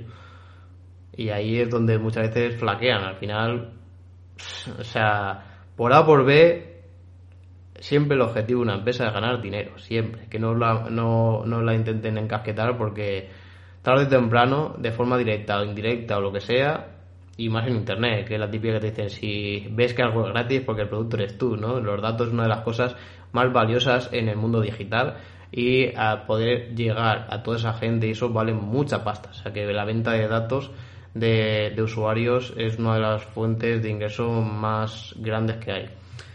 Y bueno, pues eh, cosas que está probando en el metaverso es como la venta, la venta de parcelas. Esto también se ha visto en, en otros, no creo, de Centraland creo que era o algo así, el proyecto que había de, de metaverso también. Y yo, al igual que os decía que, que apliquéis, o por lo menos yo intento aplicarlo, ¿no? Hay veces que obviamente, pues, no, muchas veces, pues, nos vamos a equivocar, ¿no? De no tener esa visión tan a largo plazo y tan futurista y decir, hostia, yo esto no lo ve, no le veo sentido, mientras que otro tío pues tiene esa posibilidad de decir, sí, sí, que con todo esto vas a poder hacer todo esto en un futuro y después claro, tú lo ves ya cuando está montado, ¿no? Pero ser el primero que diga, hostia, esta idea es cojonuda, va a triunfar, es compleja, ¿no? Y yo, el metaverso en sí, a ver, como se está concibiendo ahora, no lo llego a ver en mucho sentido sinceramente. No por nada, sino porque ya lo vi con el boom, por ejemplo, de las gafas con el 3D. Decir, hostia, es la polla, ¿no? Y encima, o sea, si estando en tu casa, sentado en el sofá, viendo una, una peli, la gente no se ponía unas gafas para verla en 3D, donde, bueno, pues la inversión era aún mayor. O sea, que me estés vendiendo la moto, que para el trabajo, que para historias varias te vayas a poner unas gafas de realidad virtual y todo eso Uf, te lo compro menos, ¿eh? Te lo compro bastante, bastante menos. Encima un coste bastante superior, eh, no apto para todas las personas, teniendo un hardware con una mínima potencia para poder moverlo. No sé, le veo como todas esas trabas que os pongo en plan de todos esos requisitos que tienes que tener. Al final cada requisito es una traba más que tiene que tener el usuario para poder entrar a este mundo, ¿no? Y el metaverso, sinceramente, no lo veo mucho como se está planteando, ¿eh? Yo lo veo más el tema de la realidad virtual para el tema del gaming y tal, que al final dices, hostia, pues lo que quiero es esa experiencia, ¿no? Porque al final, cuando juegas a un videojuego, yo lo concibo como eh, un paso más que ver una película, ¿no? Tú ves una película y es como una, una forma de ver o de disfrutar un contenido de forma pasiva, o sea, tú estás sentado y lo estás viendo, ya está. El videojuego es un paso más, ¿no? Tú lo haces ya de forma activa, estás interactuando con, con la propia película, por decirlo así. Y el metaverso, o sea, bueno, la forma de la VR lo veo como un paso más que el videojuego. Es como ya no interactúas, sino que directamente estar dentro. Y eso es, eh, a mí, por ejemplo, Resident Evil 7, yo lo vi mucho con esa primera persona eh, y ahí metido, ¿no? Pues si eso encima lo meto en VR es como, wow, o sea, sería brutal, ¿no? Y si ya encima llegas al punto donde tener un guante y todo, que toques una pared, toques algo y tengan resistencia para tu poder como de verdad estar tocándolo, sintiendo todo eso, me parecería la hostia. Pero claro, para cosas de esa, después ya decir, joder, tenía que estar trabajando con una VR, no, no lo veo, no lo veo factible. O cualquier cosa de estas, o sea, no, no lo veo, ¿no? Eh, otra cosa que más que metaverso lo veo por opciones de decir, mira, quiero comprar algo en Amazon, ¿no? Incluso ya está, creo que está como en 3, 3D, ¿no? Pues tú tengas unas gafas y dices, quiero comprar pues lo que hace Apple, ¿no? Que tú, por ejemplo, te vas a comprar un iPhone y puedes con el iPhone eh, ponerlo, o sea, que te lo ponga encima de la mesa para ver el tamaño, para verlo por fuera, para, para verlo en 3D, ¿no? Pues eso, ahí sí, en esos ámbitos, decir, mira, pues voy a comprarme, o sea, tengo las gafas, eh, quiero comprarme eh, tal objeto, tal, quiero verlo como si fuese de verdad, ¿no? Pues te pones las gafas y lo puedes ver, rotarlo, cogerlo, ¿no? Incluso sentirlo si fuese el caso. Y por ahí vale pero todo esto de parcelas, tal, yo entiendo que es como hacer ese mundo virtual, pero, hostia, yo trabajando en el mundo digital, o sea, yo estoy todos los días, tanto a nivel de hobby como a nivel laboral, eh, en este mundo. Y cuando tengo tiempo libre, aparte de que obviamente me gusta trastear y todo eso, mi necesidad muchas veces es decir, quiero desconectar, o sea, quiero hacer todo lo contrario, quiero salir, quiero estar con amigos, quiero ir a dar una vuelta con el perro, quiero ir a tomar una cerveza a la plaza del pueblo. O sea, creo que es todo lo contrario, ¿no? No sé, es a esto de decir, aún te meto más en la casa, Uf, incluso con la pandemia creo que la gente es como que ha dado la vuelta, ¿no? Que o sea, la gente tiene más ganas de salir con todo esto. Es decir, necesito estar fuera, conectar, ¿no? Y yo no sé, yo sigo diciendo que a lo mejor soy yo, ¿eh? Pero no lo veo mucho. Y ahora he puesto una encuesta, famosa encuesta de Telegram, donde ya somos casi 9.000 personas, ¿eh? estamos ya rodando las 9.000 personas en Telegram, en arroba review for you, donde he puesto, ¿se pegará la hostia meta con esto del metaverso? El 73%, donde yo me incluyo, hemos dicho que sí, mientras que el 27% que no. O sea, aparte del concepto lo veo bastante complejo, encima me lo juntas con meta, y es como, wow, o sea si voy a estar en... Es como la película esta de Jim Carrey, eh, ¿cómo se llama, tío? La que lo meten como si fuera en un concurso y empieza él... Como que su vida está dentro de un concurso, ¿no? Se cree que el mundo es real, pero al final está metido como en un sitio que están vigilando constantemente y son todos actores los de su alrededor y es como que está viviendo una mentira, ¿no? Eh, pues esto lo vería algo igual en el metaverso, ¿no? Es decir, hostia, me meto en un mundo, y más en meta, que sé que si miro algo porque me ha traído, o sea, va a detectar que estoy mirando a eso que está tanto tiempo y que lo he llegado a mirar, que estaba mirando hacia un sitio y pum, he girado la cabeza para mirar eso. O sea, saben que eso me va a traer, ya sea el color, la forma, lo que sea, tal. Si voy a un sitio, si entro, o sea, ya sería como el nivel que tenemos ahora de espionaje con Google y todo eso, y con Android, de que, de que te rastrean absolutamente todo. O sea, imaginaos en el metaverso, ¿no? Que sería ya, pues, ya un paso más allá de, de, controlarte, de saber todos tus datos y de saberlo absolutamente todo de ti, ¿no? O sea, sería ya, eso, pues como estar contigo prácticamente. O sea, a mí ya, mm, no sé, me chirría mucho eso y, y, y, cada vez que profundizo más, por eso muchas veces lo intento explicar cómo funciona todo lo digital, la programación, o sea, de forma que sin tener nociones de nada, lleguéis a entender ¿no? cómo funciona todo esto por detrás. Eh, porque yo cuando veo cómo se hace todo esto, me da más miedo. Decir, joder, o sea, si yo puedo hacer esto, ¿tú crees que una Facebook, una Google, que viven de esto, no lo van a hacer? Pues claro que sí, o sea, obviamente lo van a hacer. O sea, Eh, en aplicaciones se, se, hace, y, pero hasta cualquier empresa, ¿eh? o sea, cualquier empresa eh, te lo hace, que es tú le das un botón y saben que le has dado. O sea, es como que cada clic se envía al servidor de fulanico ha entrado aquí, ha entrado aquí, ha entrado aquí, ahora le ha dado atrás, ahora le ha dado aquí, ahora ha modificado esto, ha puesto esta cosa, a tal, a no sé cuál. Todo eso se traquea, se traquea, se traquea, se traquea y se saben los flujos por donde tú has ido, lo que has hecho, dónde has descartado, qué has puesto, qué te está gustando más, qué te está gustando menos. Se hacen pruebas A-B, que es que en plan de yo diseño una interfaz y te diseño otra, ¿no? Y, te, y a un usuario le muestro, yo qué sé, imagínate, estoy vendiendo bolsos y, o sea, bueno, vendo ropa y en una pongo los bolsos lo primero y en otra lo tercero, ¿no? Pues veo cómo afecta la, el, cambio de, diseño de interfaz para la venta de, una, un tipo de artículo u otro, ¿no? Y cuál veo que tengo mayor ingresos eh, con uno o con el otro. Todo eso se hace. O sea, todo eso, aunque vosotros no lo veáis, todo eso está ahí detrás.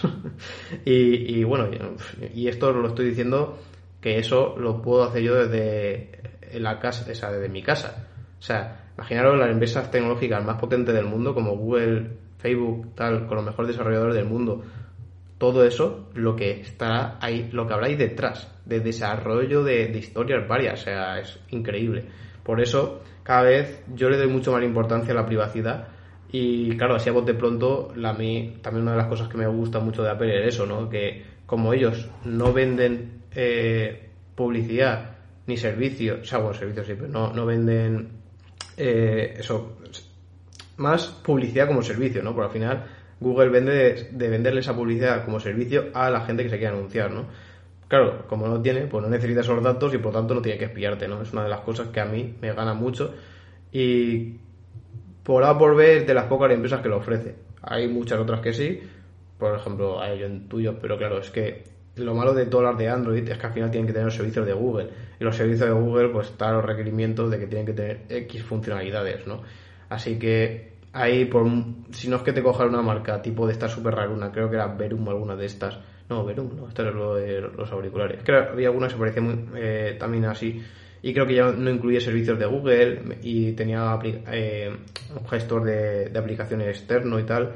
Y, y era todo súper encriptado, o sea, súper, súper seguro y, claro, por ahí sí, pero ya os digo, estas no son empresas muy conocidas, son empresas muy, muy, muy de nicho y, vamos, e incluso los móviles el coste es súper alto, o sea, súper alto. Pasamos a la siguiente noticia y es donde eh, el número de vehículos eléctricos está creciendo más rápido que el número de puntos de carga. Aquí os acordáis de cuando lo de Tesla y tal, la reflexión esta de abrir los puntos de carga, pues bueno, ahí está una de las historias, ¿no? Gracias a eso va a poder también eh, generar bastante más ingresos, teniendo una de las redes de carga más, como creo que la más grande del mundo. Y yo lo he visto mucho, incluso el otro día estuve hablando también con mi padre, porque vinimos aquí a mi casa a hacer una cosa, y, y claro, aquí en mi pueblo creo que hay como unos... Uno, dos, tres, cuatro... Por unos ocho puntos de carga así, ¿eh? Un pueblo relativamente pequeño. ¿eh? Eh, pues antes eran puntos de carga que estaban ahí y raramente veías algún coche cargando. O sea, muy de forma muy, muy esporádica.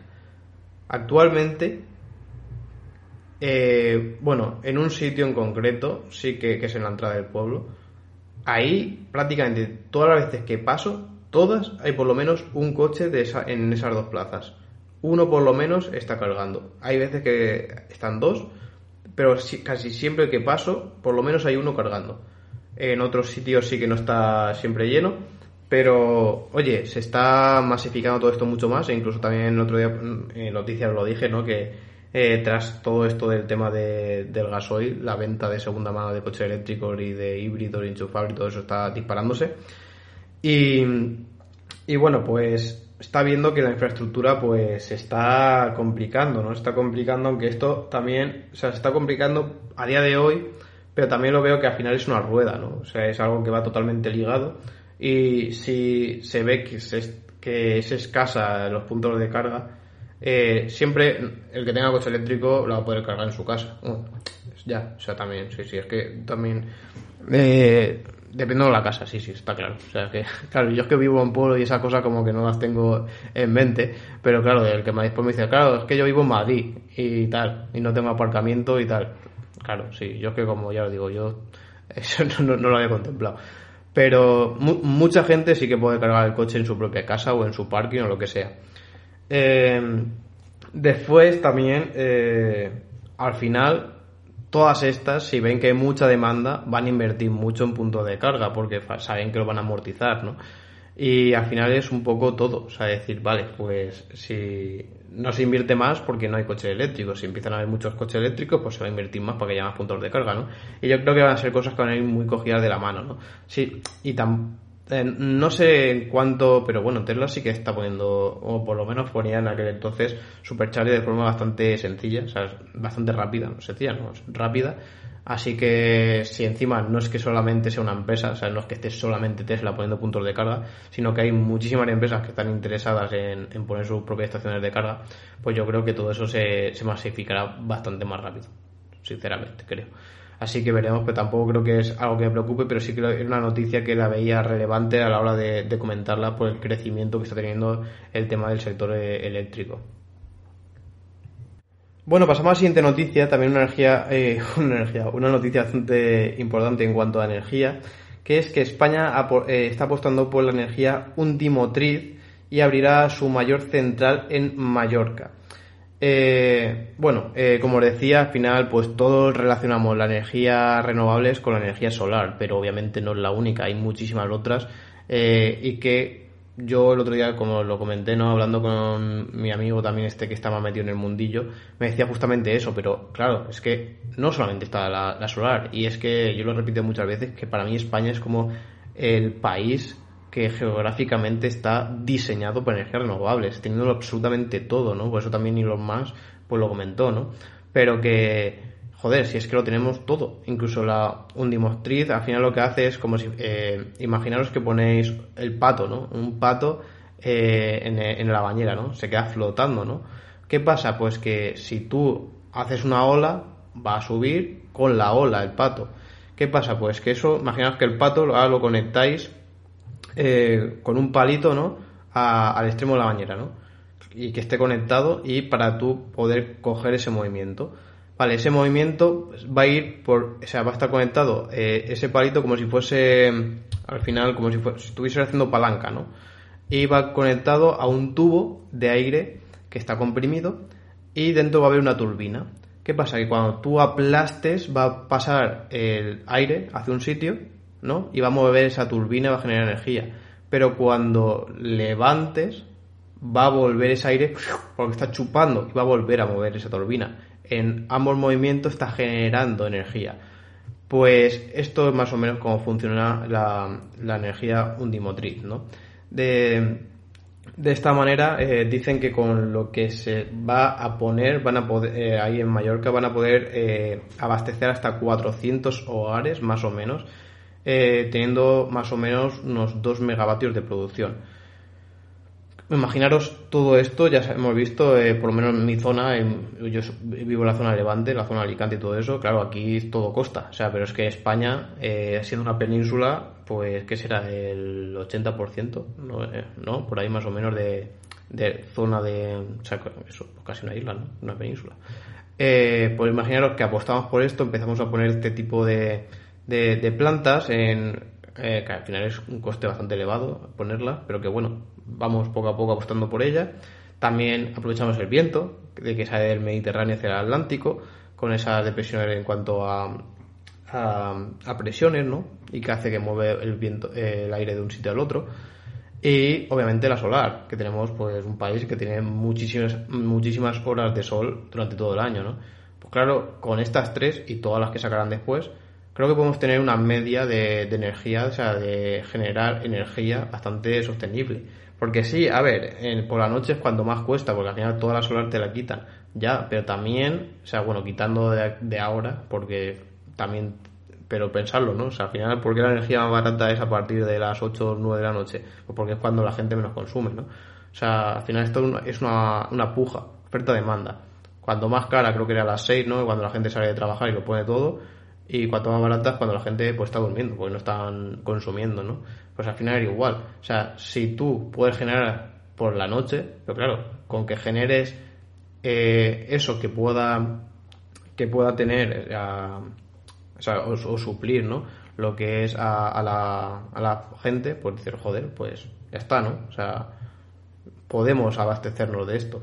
Eh, hay que tener una potencia mucho mayor para que no pase de que hay un apagón, de que pues hoy, yo que sé, la gente ha dado por, porque hay algo por la noche y se han tirado hasta las 3 de la mañana porque están haciendo, yo que sé, la edición de la Isla de las Tentaciones y la hacen a las 3 de la mañana, ¿no? Y la gente pues se ha quedado a dormir, eh, o sea, no, ha dormido y se ha quedado allí viendo la tele. Pues pues también tienes que hacerlo, no puede ser que se apague todo el país así como, como así, ¿no? Eh, entonces, bueno, hay que es bastante complejo, pero yo creo que el camino va un poco por ahí. Bueno, pasamos a la siguiente noticia, una noticia que también me ha hecho bastante reflexionar y que bueno, también lo comenté hace bastante tiempo, que es el tema de que los PCs se desploman en cuanto a ventas por culpa de los Chromebook. Eh, yo cuando probé los Chromebook, ahora ya como unos 2-3 años, lo comenté, ¿no? En plan de creo que vuelva por el buen camino y eh, también Windows, eh, bueno, Microsoft le dio un poco las orejas al lobo eh, con todo esto, por el mero hecho de que los Chromebooks son mucho más amigables a la hora de comparar el uso con respecto a un smartphone, ¿no? claro, si tú le pones a un usuario, por ejemplo, yo que sé, mi padre y madre, el uso de ordenador es muy, muy bajo. O sea, no sé cuánto. O sea, te diría que que horas a lo largo del año. No, creo que no llega ni a días. O sea, más de 24 horas el ordenador en un año lo veo complejo, ¿no? ¿Qué pasa? Que también el usuario nuevo que no lo necesita dice, hostia, comprarme un PC, tal, no sé qué. Tampoco, incluso, yo qué sé, el otro, el otro día vino un amigo mío que, bueno, él se dedica a la obra y tal, que fue él también el que me contó un poco todo eso de comenté en el anterior podcast de la estafa y todo eso que está haciendo ahora. Bueno, ahora y durante muchos años estaban haciendo. Y y claro, él me decía, dice, yo es que el ordenador cero, o sea, cero, cero. Y, y claro, digo, hostia, claro, es que, digo, pues tú para qué lo utilizas? Dice, yo para hojas de cálculo, que es para pasárselo a la asesoría o tal, y ya está, o sea, poco más, yo utilizo el móvil. Claro, entonces yo dije, hostia, pues eh, porque me decía, me, me, me, han, me han regalado un, Huawei con Orange y tal, y digo, a ver si me podías configurar, tal, ponerme los programas y no sé qué. Digo, digo, tío, si tú no lo utilizas mucho, digo, con la suite de Google, o sea, te dan en Drive 15 gigas. Si no utilizar el Drive para nada, dice, no, no, yo no sabía ni que eso existía. o sea, por eso os digo que comparemos un poco el mundo friki con el mundo normal, ¿no? Eh, pues nosotros, claro, dice, ¿cómo, ¿cómo, no conocer el Drive? ¿Cómo no utilizar el Drive? ¿No? Como, wow, wow, me explota la cabeza. Pues no, o sea, hay mucha gente que no lo hace, ¿no? Y digo, pues mira, esto ya puedes hacer ahí eh, Word y Excel, que para meter 15 gigas en Word y en Excel ya puedes hacer bastante. Y si lo has hecho, a lo mejor eh, te renta y todo eh, pagar la suscripción mensual porque lo van a amortizar bastante.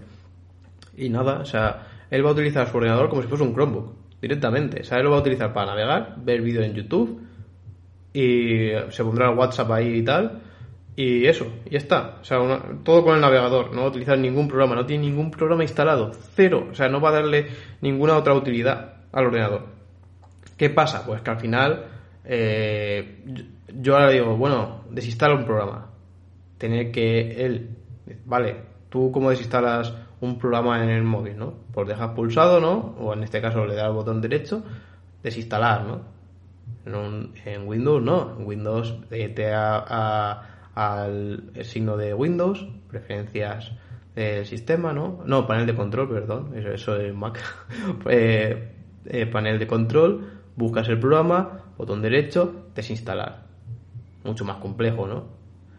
Claro, si tú ahora te coges un Chromebook y es prácticamente coger un Android y estirarlo, a hacerlo más grande, pero con las mismas aplicaciones, las tienes todas, todas las Play Store que utilizas, lo puedes tener ahí en grande. Eh, un, navegador completo, un gestor de archivos, todo muy, amigable. Incluso eh, mi suegra, eh, ella trabaja en educación y le dieron un Chromebook y dijo, hostia, o sea, ya os digo, a mí me gusta mucho el como cuando te pones en las películas así que pone a ver, un poco así, la verdad que para la comparativa es un poco... Pero es cuando, por ejemplo, ponen eh, a ver a, una persona, ¿no? Y se ponen detrás del cristal en plan de, bueno, a ver cómo actúa en esta situación. A ver, pues esas cosas a mí me gustan verlas con ese tipo de, de situaciones, es decir, hostia, a ver, como una persona que no sabe ni lo que son los Chromebook, ni lo que es Chrome OS, ni absolutamente nada, que está acostumbrada a utilizar Windows toda su vida, cómo evoluciona con un Chromebook. Ojo, ¿eh? Ahí fue muy sorprendente, porque esa misma situación yo la tuve con mi padre con un Mac, pasar de Windows a Mac, y llegó a decir, el Mac no lo quiero, por la curva de, aprendizaje que había. Pero con un Chromebook, ahí la cosa cambia. Mi suegra en ningún momento me ha pedido ayuda. Y ya digo que normalmente hasta incluso en Windows y todo eso, con el Word y tal, esto cómo lo puedo hacer, esto como, esto, en el Chromebook nunca, nunca me ha pedido ayuda. O sea, desde primero supo abrirlo, configurarlo, eh, poner aplicaciones, navegar por internet, eh, guardar archivos descargados, todo, todo, todo, todo, ella sola. Por eso os digo que está mucho más familiarizado todo ese tipo de personas con lo que son este, este tipo de Chromebooks que con los eh, Windows. Y aquí está la historia. Cuando decía del tema de por qué me hizo mucho reflexionar, porque eh, Windows para mí bebe de dos cosas muy relevantes, que es el sector del gaming, ¿no? El sector del gaming, pues prácticamente si quieres jugar en PC, sí o sí tienes que irte a Windows. Ahora, ahora también hablaré, porque sé, que algunos estaréis saltando ahora, pero bueno, ahora, lo remarcaré. Y después también el sector profesional. Creo que son las dos bazas que diferencian a Windows. Me refiero que si tú ahora quieres utilizar SolidWorks, eh, que es un programa de 3D y tal, pues solamente está en Windows, ¿no? Entonces tendrás que comprarte un Windows. Y, o yo que sé, o Katia y todo eso, pues creo que solamente están todos para Windows. Así que sí o sí tienes que mover a Windows. ¿Qué pasa? Que aquí ya eh, empezamos a ver un poco, decir, joder, o sea, por un Chromebook, eh, ese 80% de usuarios que tienen un Windows para hacer, por eso, cualquier labor, o normalmente suele ser Excel, eso, y, o sea, Excel, Word y poco más, ¿no?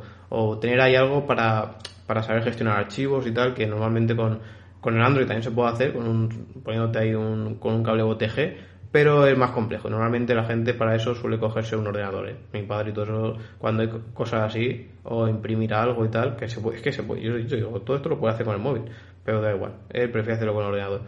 Pues claro, eh, ahí se tiran un poco para, para, Windows. Pero joder, si también lo puedes hacer con un Chromebook y es mucho más familiarizado, o sea, te puedes familiarizar mucho más, tiene las mismas aplicaciones, toda la interfaz funciona igual que en el smartphone, hostia, no lo podrías hacer igual. Claro, ahí es donde yo he visto que toda esa gente está migrándose a los Chromebook y yo lo veo un mercado muy bueno. Incluso cuando lo compré hace tres años ya me parecía que estaba bastante maduro con esa actualización, eh, haciendo compatible también los programas con Linux. Y creo que Linux en un futuro va a tener mucha relevancia ¿eh? como sistema operativo.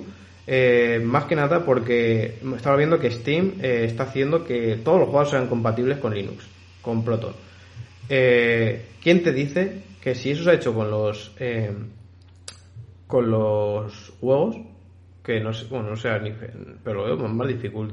También es que no, estoy yo metido ahí no, no sabría decir pero eh, lo veo jodido no hostias no lo podrían hacer con los programas mira sí existe Vine sí pero bueno es que Vine tío o sea muchos de vosotros me lo decís pero es que si lo pruebas de verdad para instalar ese tipo de programas, ya verás tú como que no es asequible. o sea, te puede, en algunos programas, bastante pocos, te puede eh, hacer ahí que pase, pero normalmente no puedes decir, yo me dedico profesionalmente a esto y utilizo Pine. No, porque no va a funcionar bien. Y si es tu herramienta principal, no la vas a poder hacer. Así que yo creo que si se profundiza más y una empresa tocha, ¿no? Ahora llegue Ubuntu y diga, hostia, voy a hacer como Steam y voy a hacer eh, mi pro porque Proton al final está basado en Vine, es la, o código abierto, lo han cogido y han seguido modificando, rectificando y moviéndole cosas hasta que han conseguido, conseguido eh, pues que funcione perfectamente, prácticamente, ¿no? Pues eso es lo que deberían hacer, pero también con los programas normales, para que digas, hostia, pues joder, me paso a Linux y lo tengo también todos esos programas allí, ¿no? Y encima, como le decía, eso más que Ubuntu lo veo más para Google. O sea, que Google haga eso y directamente tengas programas de Windows, programas de Linux y aplicaciones eh, Android. Y todo con interfaz tipo eso. Eso para mí sería el bombazo que podría hacer que Google se pudiese meter en los PCs. Porque claro, hostia, yo tengo un PC, si me está corriendo eh, los juegos, imagínate utilizando Proton o lo que sea, me está corriendo los programas utilizando lo que desarrolla Google y tal, y todo mucho más ligero, más amigable y más tal, uff, ¿por qué no, no? Ahí yo creo que es donde está pegando bastante fuerte y veremos si no va por ahí. Por eso justamente Windows 11 está todo diseñado muy tipo smartphone, la interfaz, para que cada vez sea más amigable, pero para mí se ha hecho un cambio de interfaz, pero poco más, ¿no? Debería haber hecho mucho más. O sea, de que sea todo, pues eso, más eh, la sensación de coger un smartphone y ampliarlo. O sea, esa sensación. Yo creo que deberían ir un poco por ahí, a la vez que también eh, apostar para mí como cualquier cosa por el contenido, o sea, por los programas en ese caso, ¿no? Que sería de... Eh, porque Microsoft siempre ha tratado muy mal a los desarrolladores. Me refiero de que ellos te sacaban un lenguaje, te sacaban una forma de programar, tal, y decían, bueno, ya me he cansado, cambiamos a otra. Claro, cuando eso te lo han hecho dos veces, dices, mira, Microsoft, que te den por culo. Ya no voy a desarrollar absolutamente nada más para tu sistema operativo porque sé que me lo vas a cambiar, ¿no? Eh, de esta manera, pues ha perdido por muchos de estos desarrolladores algo más pequeños, que al final son los que tengan este tipo de aplicaciones, que se han migrado pues a plataformas mobile o sí, o multiplataformas y tal. Eh, esto es lo que yo creo que deberían hacer, es decir, oye, vamos a hacer una programación igual que ha hecho Apple de que tú hagas un solo desarrollo y te pueda servir tanto para Windows como, por ejemplo, también te pueda generar una APK, como te pueda generar, yo que sé, una IPA, pues ya lo veo bastante complejo que te genere las tres, pero bueno, que sea algo como mucho más amigable, ¿no? Todo eso es lo que está luchando mucho eh, Google para todo eso, para decir, oye, eh, sé que muchos desarrolladores están tirando por iOS por el tema de que generan más dinero, pero claro, yo estoy apostando también por Flutter y Dart para darle ese tipo de funcionalidad que diga, hostia, ya que yo sé que eso tiene bueno de iOS, pues yo te voy a dar un, un lenguaje de programación y una, una tecnología en sí para eh, que pueda sacar con el mismo desarrollo dos aplicaciones. Entonces, una por la otra, ¿no? Y así intentar, eh, intentar recoger a, ese tipo de usuarios y que esos desarrolladores también hagan solo aplicaciones para Android. O sea, al final es un poco pensar en todo eso. Ahí Microsoft yo veo que igual que lo está haciendo muy bien con el tema de... Bueno, es que no tiene nada que ver. Al final ahí está Phil Spencer, creo que es el que está en, encargado de Xbox. Y después, claro, no me acuerdo cómo se llama el de Microsoft en sí, como, como, este, cómo se llamaba. Pero claro, no tiene, no, tiene nada que ver, ¿no? Y ahí creo que se está columpiando un poco y está en un punto bastante peligroso, ¿eh? Peligroso y creo que encima Steam ha abierto ahí eh, el cajón el cajón de mierda, ¿no? Como se dice, para decir, oye, yo he podido convertir juegos, ¿por qué no podéis convertir programas, no? Ahora, luchar, luchar y a ver quién se lleva el gato al agua. Así que veremos, pero creo que le esperan unos años bastante duros a Windows. Y claro, haciendo esa reflexión, ¿os imagináis un mundo donde Windows muera? O sea, nadie utiliza Windows. Hostia. O sea, Microsoft pasaría a ser de una de las empresas más valiosas del mundo a no valer absolutamente nada. O sea, a ver, no tan cual, porque después tiene muchas otras cosas, ¿no? Pues como Kodak y todo eso, que dices, hostia, tú lo conoces por las cámaras analógicas, pero tiene también otras cosas, ¿no? Por ahí, ¿no? O Nokia y eso. Pero joder, Microsoft al final una de sus principales fuentes de ingresos es Windows. Eh, también ha metido muchos servicios, pero que van asociados con Windows. O sea, es que si migras, raramente entiendo yo que una persona migre a, los Chromebook y siga utilizando, o empiece de primeras con un Chromebook y utilice los servicios de Microsoft. Eh, normalmente ese tipo de gente suele utilizar más los servicios de Google, ¿no? O sea, en plan de lo de los Google Docs y el Drive y todo eso, más que eso. Así que Ojo, ¿eh? Pero sería bastante interesante. Bueno, pasamos a la siguiente noticia y donde se han filtrado algunos detalles de lo que podría ser Resident Evil 9, el sucesor de Resident Evil 8 Village, y que, bueno, a mí hay cosas que me han gustado y cosas que no. Eh, una de las cosas que incluso yo demandaba era que iba a volver el terror de Resident Evil 7. Eh, aquellos que hayáis jugado ambos títulos, eh, sabéis que el 8 fue bastante más light que, el 7. A mí el 7 me encantó. O sea, creo que he jugado también los remakes, pero claro, lo he vivido de forma atemporal, ¿no? O sea, no, no es que... O sea, bueno, sí, tal cual está bien dicho, pero que es como que no lo he vivido cuando lo tenía que vivir, ¿no? O sea, seguramente que Resident Evil 2 y 3 eh, haberlo jugado en su día, pues hubiese sido bastante más impactante, ¿no? Que es como yo he vivido Resident Evil 7 ahora. Pero claro, entre vivir el 7 y el 8, y mira tú que el 8, el escenario, los gráficos y todo eso eran increíbles, ¿no? Pero no me gustó, o sea, no me gustó porque al final yo lo que quiero de un juego de terror es pasar miedo, ¿no? Y con el Village no lo pasé mucho, o sea, para mí fue un, juego más de acción oscura, pero que no de terror, no de terror no, no me llega a asustar, mientras que el 7 sí conseguía decir, hostia, es que voy por la casa y voy mirando detrás de cada una de las esquinas porque tengo un cojón aquí a ver si me aparece el tío este por aquí por algún lado. Hostia, he escuchado patapom pom. Hostia, ¿qué coño es eso? Hostia, voy a esconderme. Voy a... Era mucho más así, ¿no? Mucho más frustrante decir, hostia, es que encima estoy en una casa que no me puedo mover de aquí. O sea, es que, buah, eh, es hay un, no sé, una impotencia que está muy bien conseguido. A mí me encantó ese juego y incluso si no lo había jugado, hostia, eh, ahora está tiradísimo de precio. O sea, jugadlo, ¿eh? O sea, creo que es una experiencia increíble. Aunque después no lo vais a ir porque os cagáis mucho, pero creo que la experiencia merece mucho la pena, ¿eh? Entonces, parece ser que, bueno, muchos de los jugadores también nos esperábamos que el 8 pues sea al final eso, ¿no? O sea, el, 7 gustó mucho por el terror y el 8 pues esperábamos que sea más de lo mismo. Y no, no fue así, eh, fue mucho más light.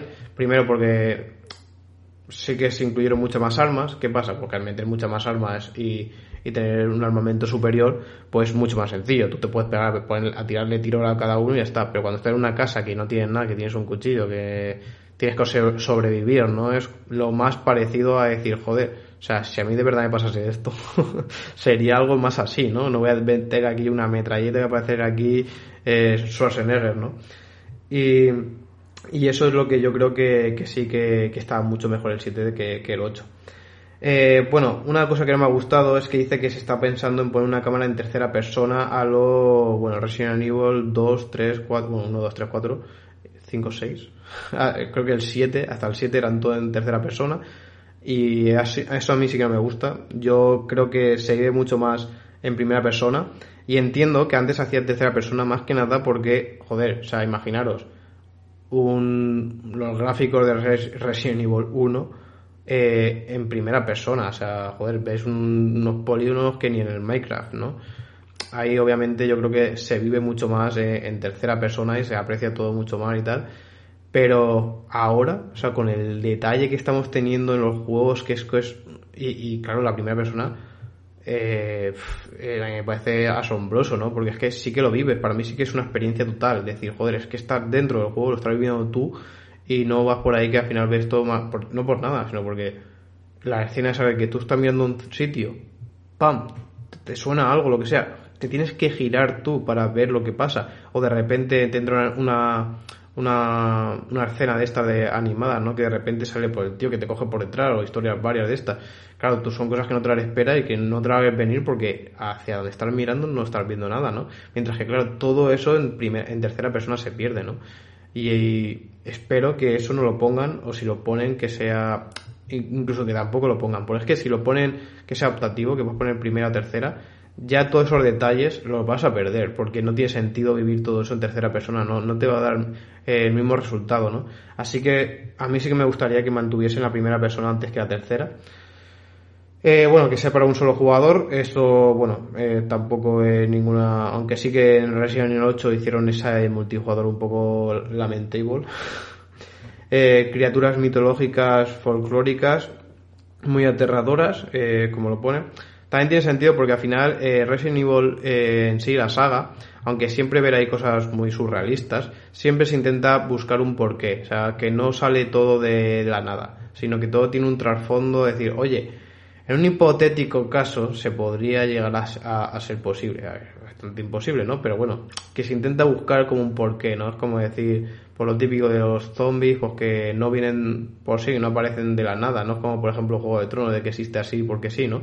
Sino que de repente es como que todo viene de, de, una enfermedad que ha hecho que evolucione, que esto pues pase esto, que pase esto, que se desarrolle de esta manera y todo viene explicado y, y es eso, al final Umbrella, como, se, como es la compañía de los malos, por decirlo así en la saga, es al final pues una compañía biológica, ¿no? O sea, que, pues, que trabaja con todo este tipo de cosas. Y de ahí que, que vengan todas esas mutaciones y todo lo que pasó en, en las primeras películas. Así que, pues bueno, pues también tiene sentido. También en este tercer, eh, octava entrega, sí que vivieron un poco más de eso, ¿no? De, de utilizar, pues, a eh, como los hombres lobo, ¿no? En plan de, pues, cosas que hemos vivido nosotros, ¿no? Como historias como la de Drácula, ¿no? Hay eh, los hombres lobo, o sea, cosas que tenemos como más interiorizadas y es como que te meten en un mundo donde, oye, esto llega a existir, ¿no? Que sé que después también explica por qué existe, ¿no? Que todo al final viene del mismo sitio, ¿no? Algo biológico que tiene sentido, pero que te pone cosas que a ti te recuerdan algo. A mí me gusta más que los típicos monstruos estos que te ponen ahí eh, en Silent Hill y todo eso, que es como coges una persona, empiezas a deformarla, a ponerle sangre y tal, y lo veo todo como muy bizarro ahí, ¿no?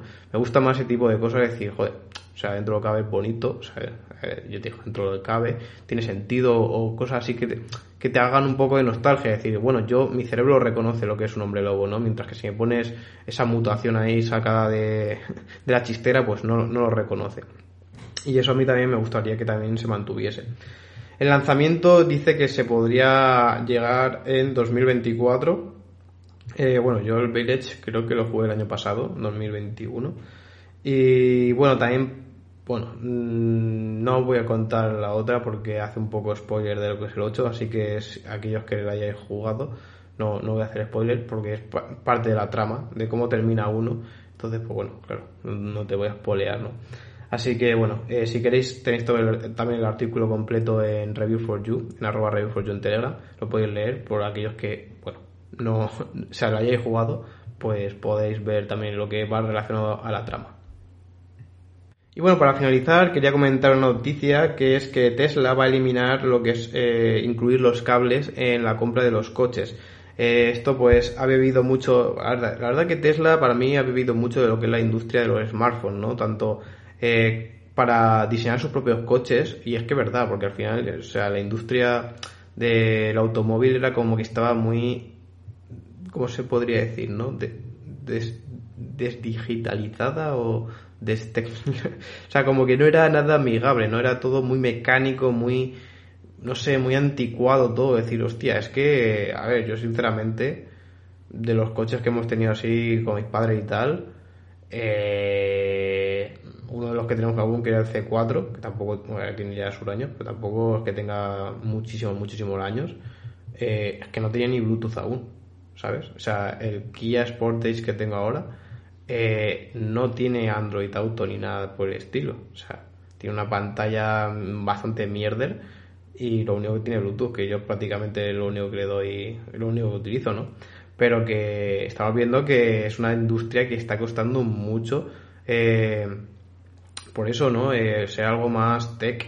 Y eso es lo que para mí ha conseguido Tesla, ¿no? Decir, oye, mis coches van a ser más un smartphone con ruedas que un coche, ¿no? Y a mí es una de las cosas que me gusta y creo que también por eso Tesla se ha convertido en el, en el coche de, favorito de los frikis, ¿no? Como nosotros.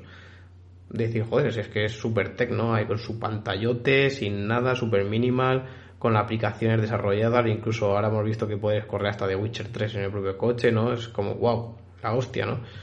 Y eso es lo que no me ha gustado a todos, aparte, bueno, después de otras funcionalidades con autopilot y tal, pero sobre todo todo ese tipo de cosas, ¿no? Pero al final, otra de las cosas que ha hecho también, como han hecho los smartphones, es quitar los cables. Y bueno, el problema es que aquí los cables cuestan un poquito más, ya que los cables ascienden, creo que son unos 200 euros el cable, y es el cable de carga. O sea, que si quieres cargar tu coche, eh, no con un Shuko, un Shuko es el, eh, el convencional, sino creo que es, ah no, 350, 340 euros el conector móvil universal Gen 2. Yo lo siento mucho, pero tampoco puedo profundizar mucho aquí. No, no estoy yo muy puesto con los coches eléctricos porque no lo tengo.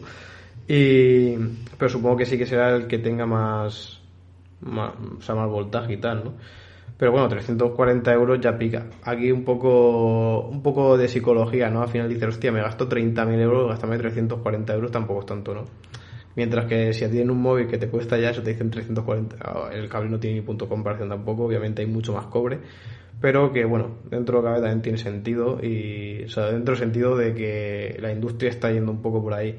Y más con el tema de la inflación. La inflación al final hay varias vertientes. Una de ellas es aumentar los precios, una cosa que los usuarios lo ven, y otra es reducir los costes, que es como ese 7% que tenemos, pues como no te voy a subir el precio, pues por otro lado me lo ahorro yo. Y una forma de ahorrar, mira, no me dio del cable. Así que por una por otra. Y dentro de lo que cabe está, yo prefiero esto antes de que me suban el precio, cosa que Tesla creo que he hecho ambas cosas. Pero eh, cuando este tipo de decisiones, cuando es de quitar, lo prefiero. No por nada, sino porque tú dices, hostia, es que a lo mejor yo cargo el coche mío todos los santos días en mi casa. Pues tengo placas y, y aprovecho y lo cargo allí, ¿no? Eh, entonces, ¿para qué me quiero gastar 340 euros más? Que es el sobrecoste que le pondrían al coche, ¿no? Pues por lo menos tiene la opción de no pagarlo. Así que bueno, eh, ya digo, todo esto es lo que yo, pero no, no he aplicado a Tesla porque Tesla ha hecho ambas cosas. O sea, ha intentado sacar pasta de, de todos los lados. Pero bueno, y bueno, poca cosa más. Estas han sido las noticias más relevantes que no las únicas, porque hay muchas más noticias en el canal de Telegram, pero como hay tantas, intento comentaros eh, las que para mí son las más importantes y las que más dan a reflexionar. Y como no, como he dicho antes, no olvidaros de pasaros por el canal de YouTube, donde he subido ese vídeo que te va a llenar mucho el ojo, el cómo el portento free, eh, gráfico que se puede llegar a conseguir hoy en día con GTA San Andreas, para mí el mejor GTA que se ha hecho y pues pareciendo prácticamente un juego de, última generación. Así que si tenéis eso en San Andreas o incluso adquirirlo, creo que está por, por, por 4 euros así, y meterle estos mod gráficos, pues vas a poder vivirlo como si lo hubiesen sacado de este año. Así que poca cosa más, espero os haya gustado. Cualquier cosa, cualquier sugerencia, como siempre, comentarios de Evox, también en Twitter, que también es la red social que más utilizo, al, al igual que Elon. Y no olvidéis tampoco eh, suscribiros a YouTube y eh, uniros al canal de Telegram, que ya somos casi 9.000 personas. Y bueno, en YouTube también ya está, la verdad que ha subido bastante durante este tiempo. Estamos ya más de, de 30.000 personas. Y nada, espero que os haya gustado y nos escuchamos en el próximo podcast de Real for You. Adiós.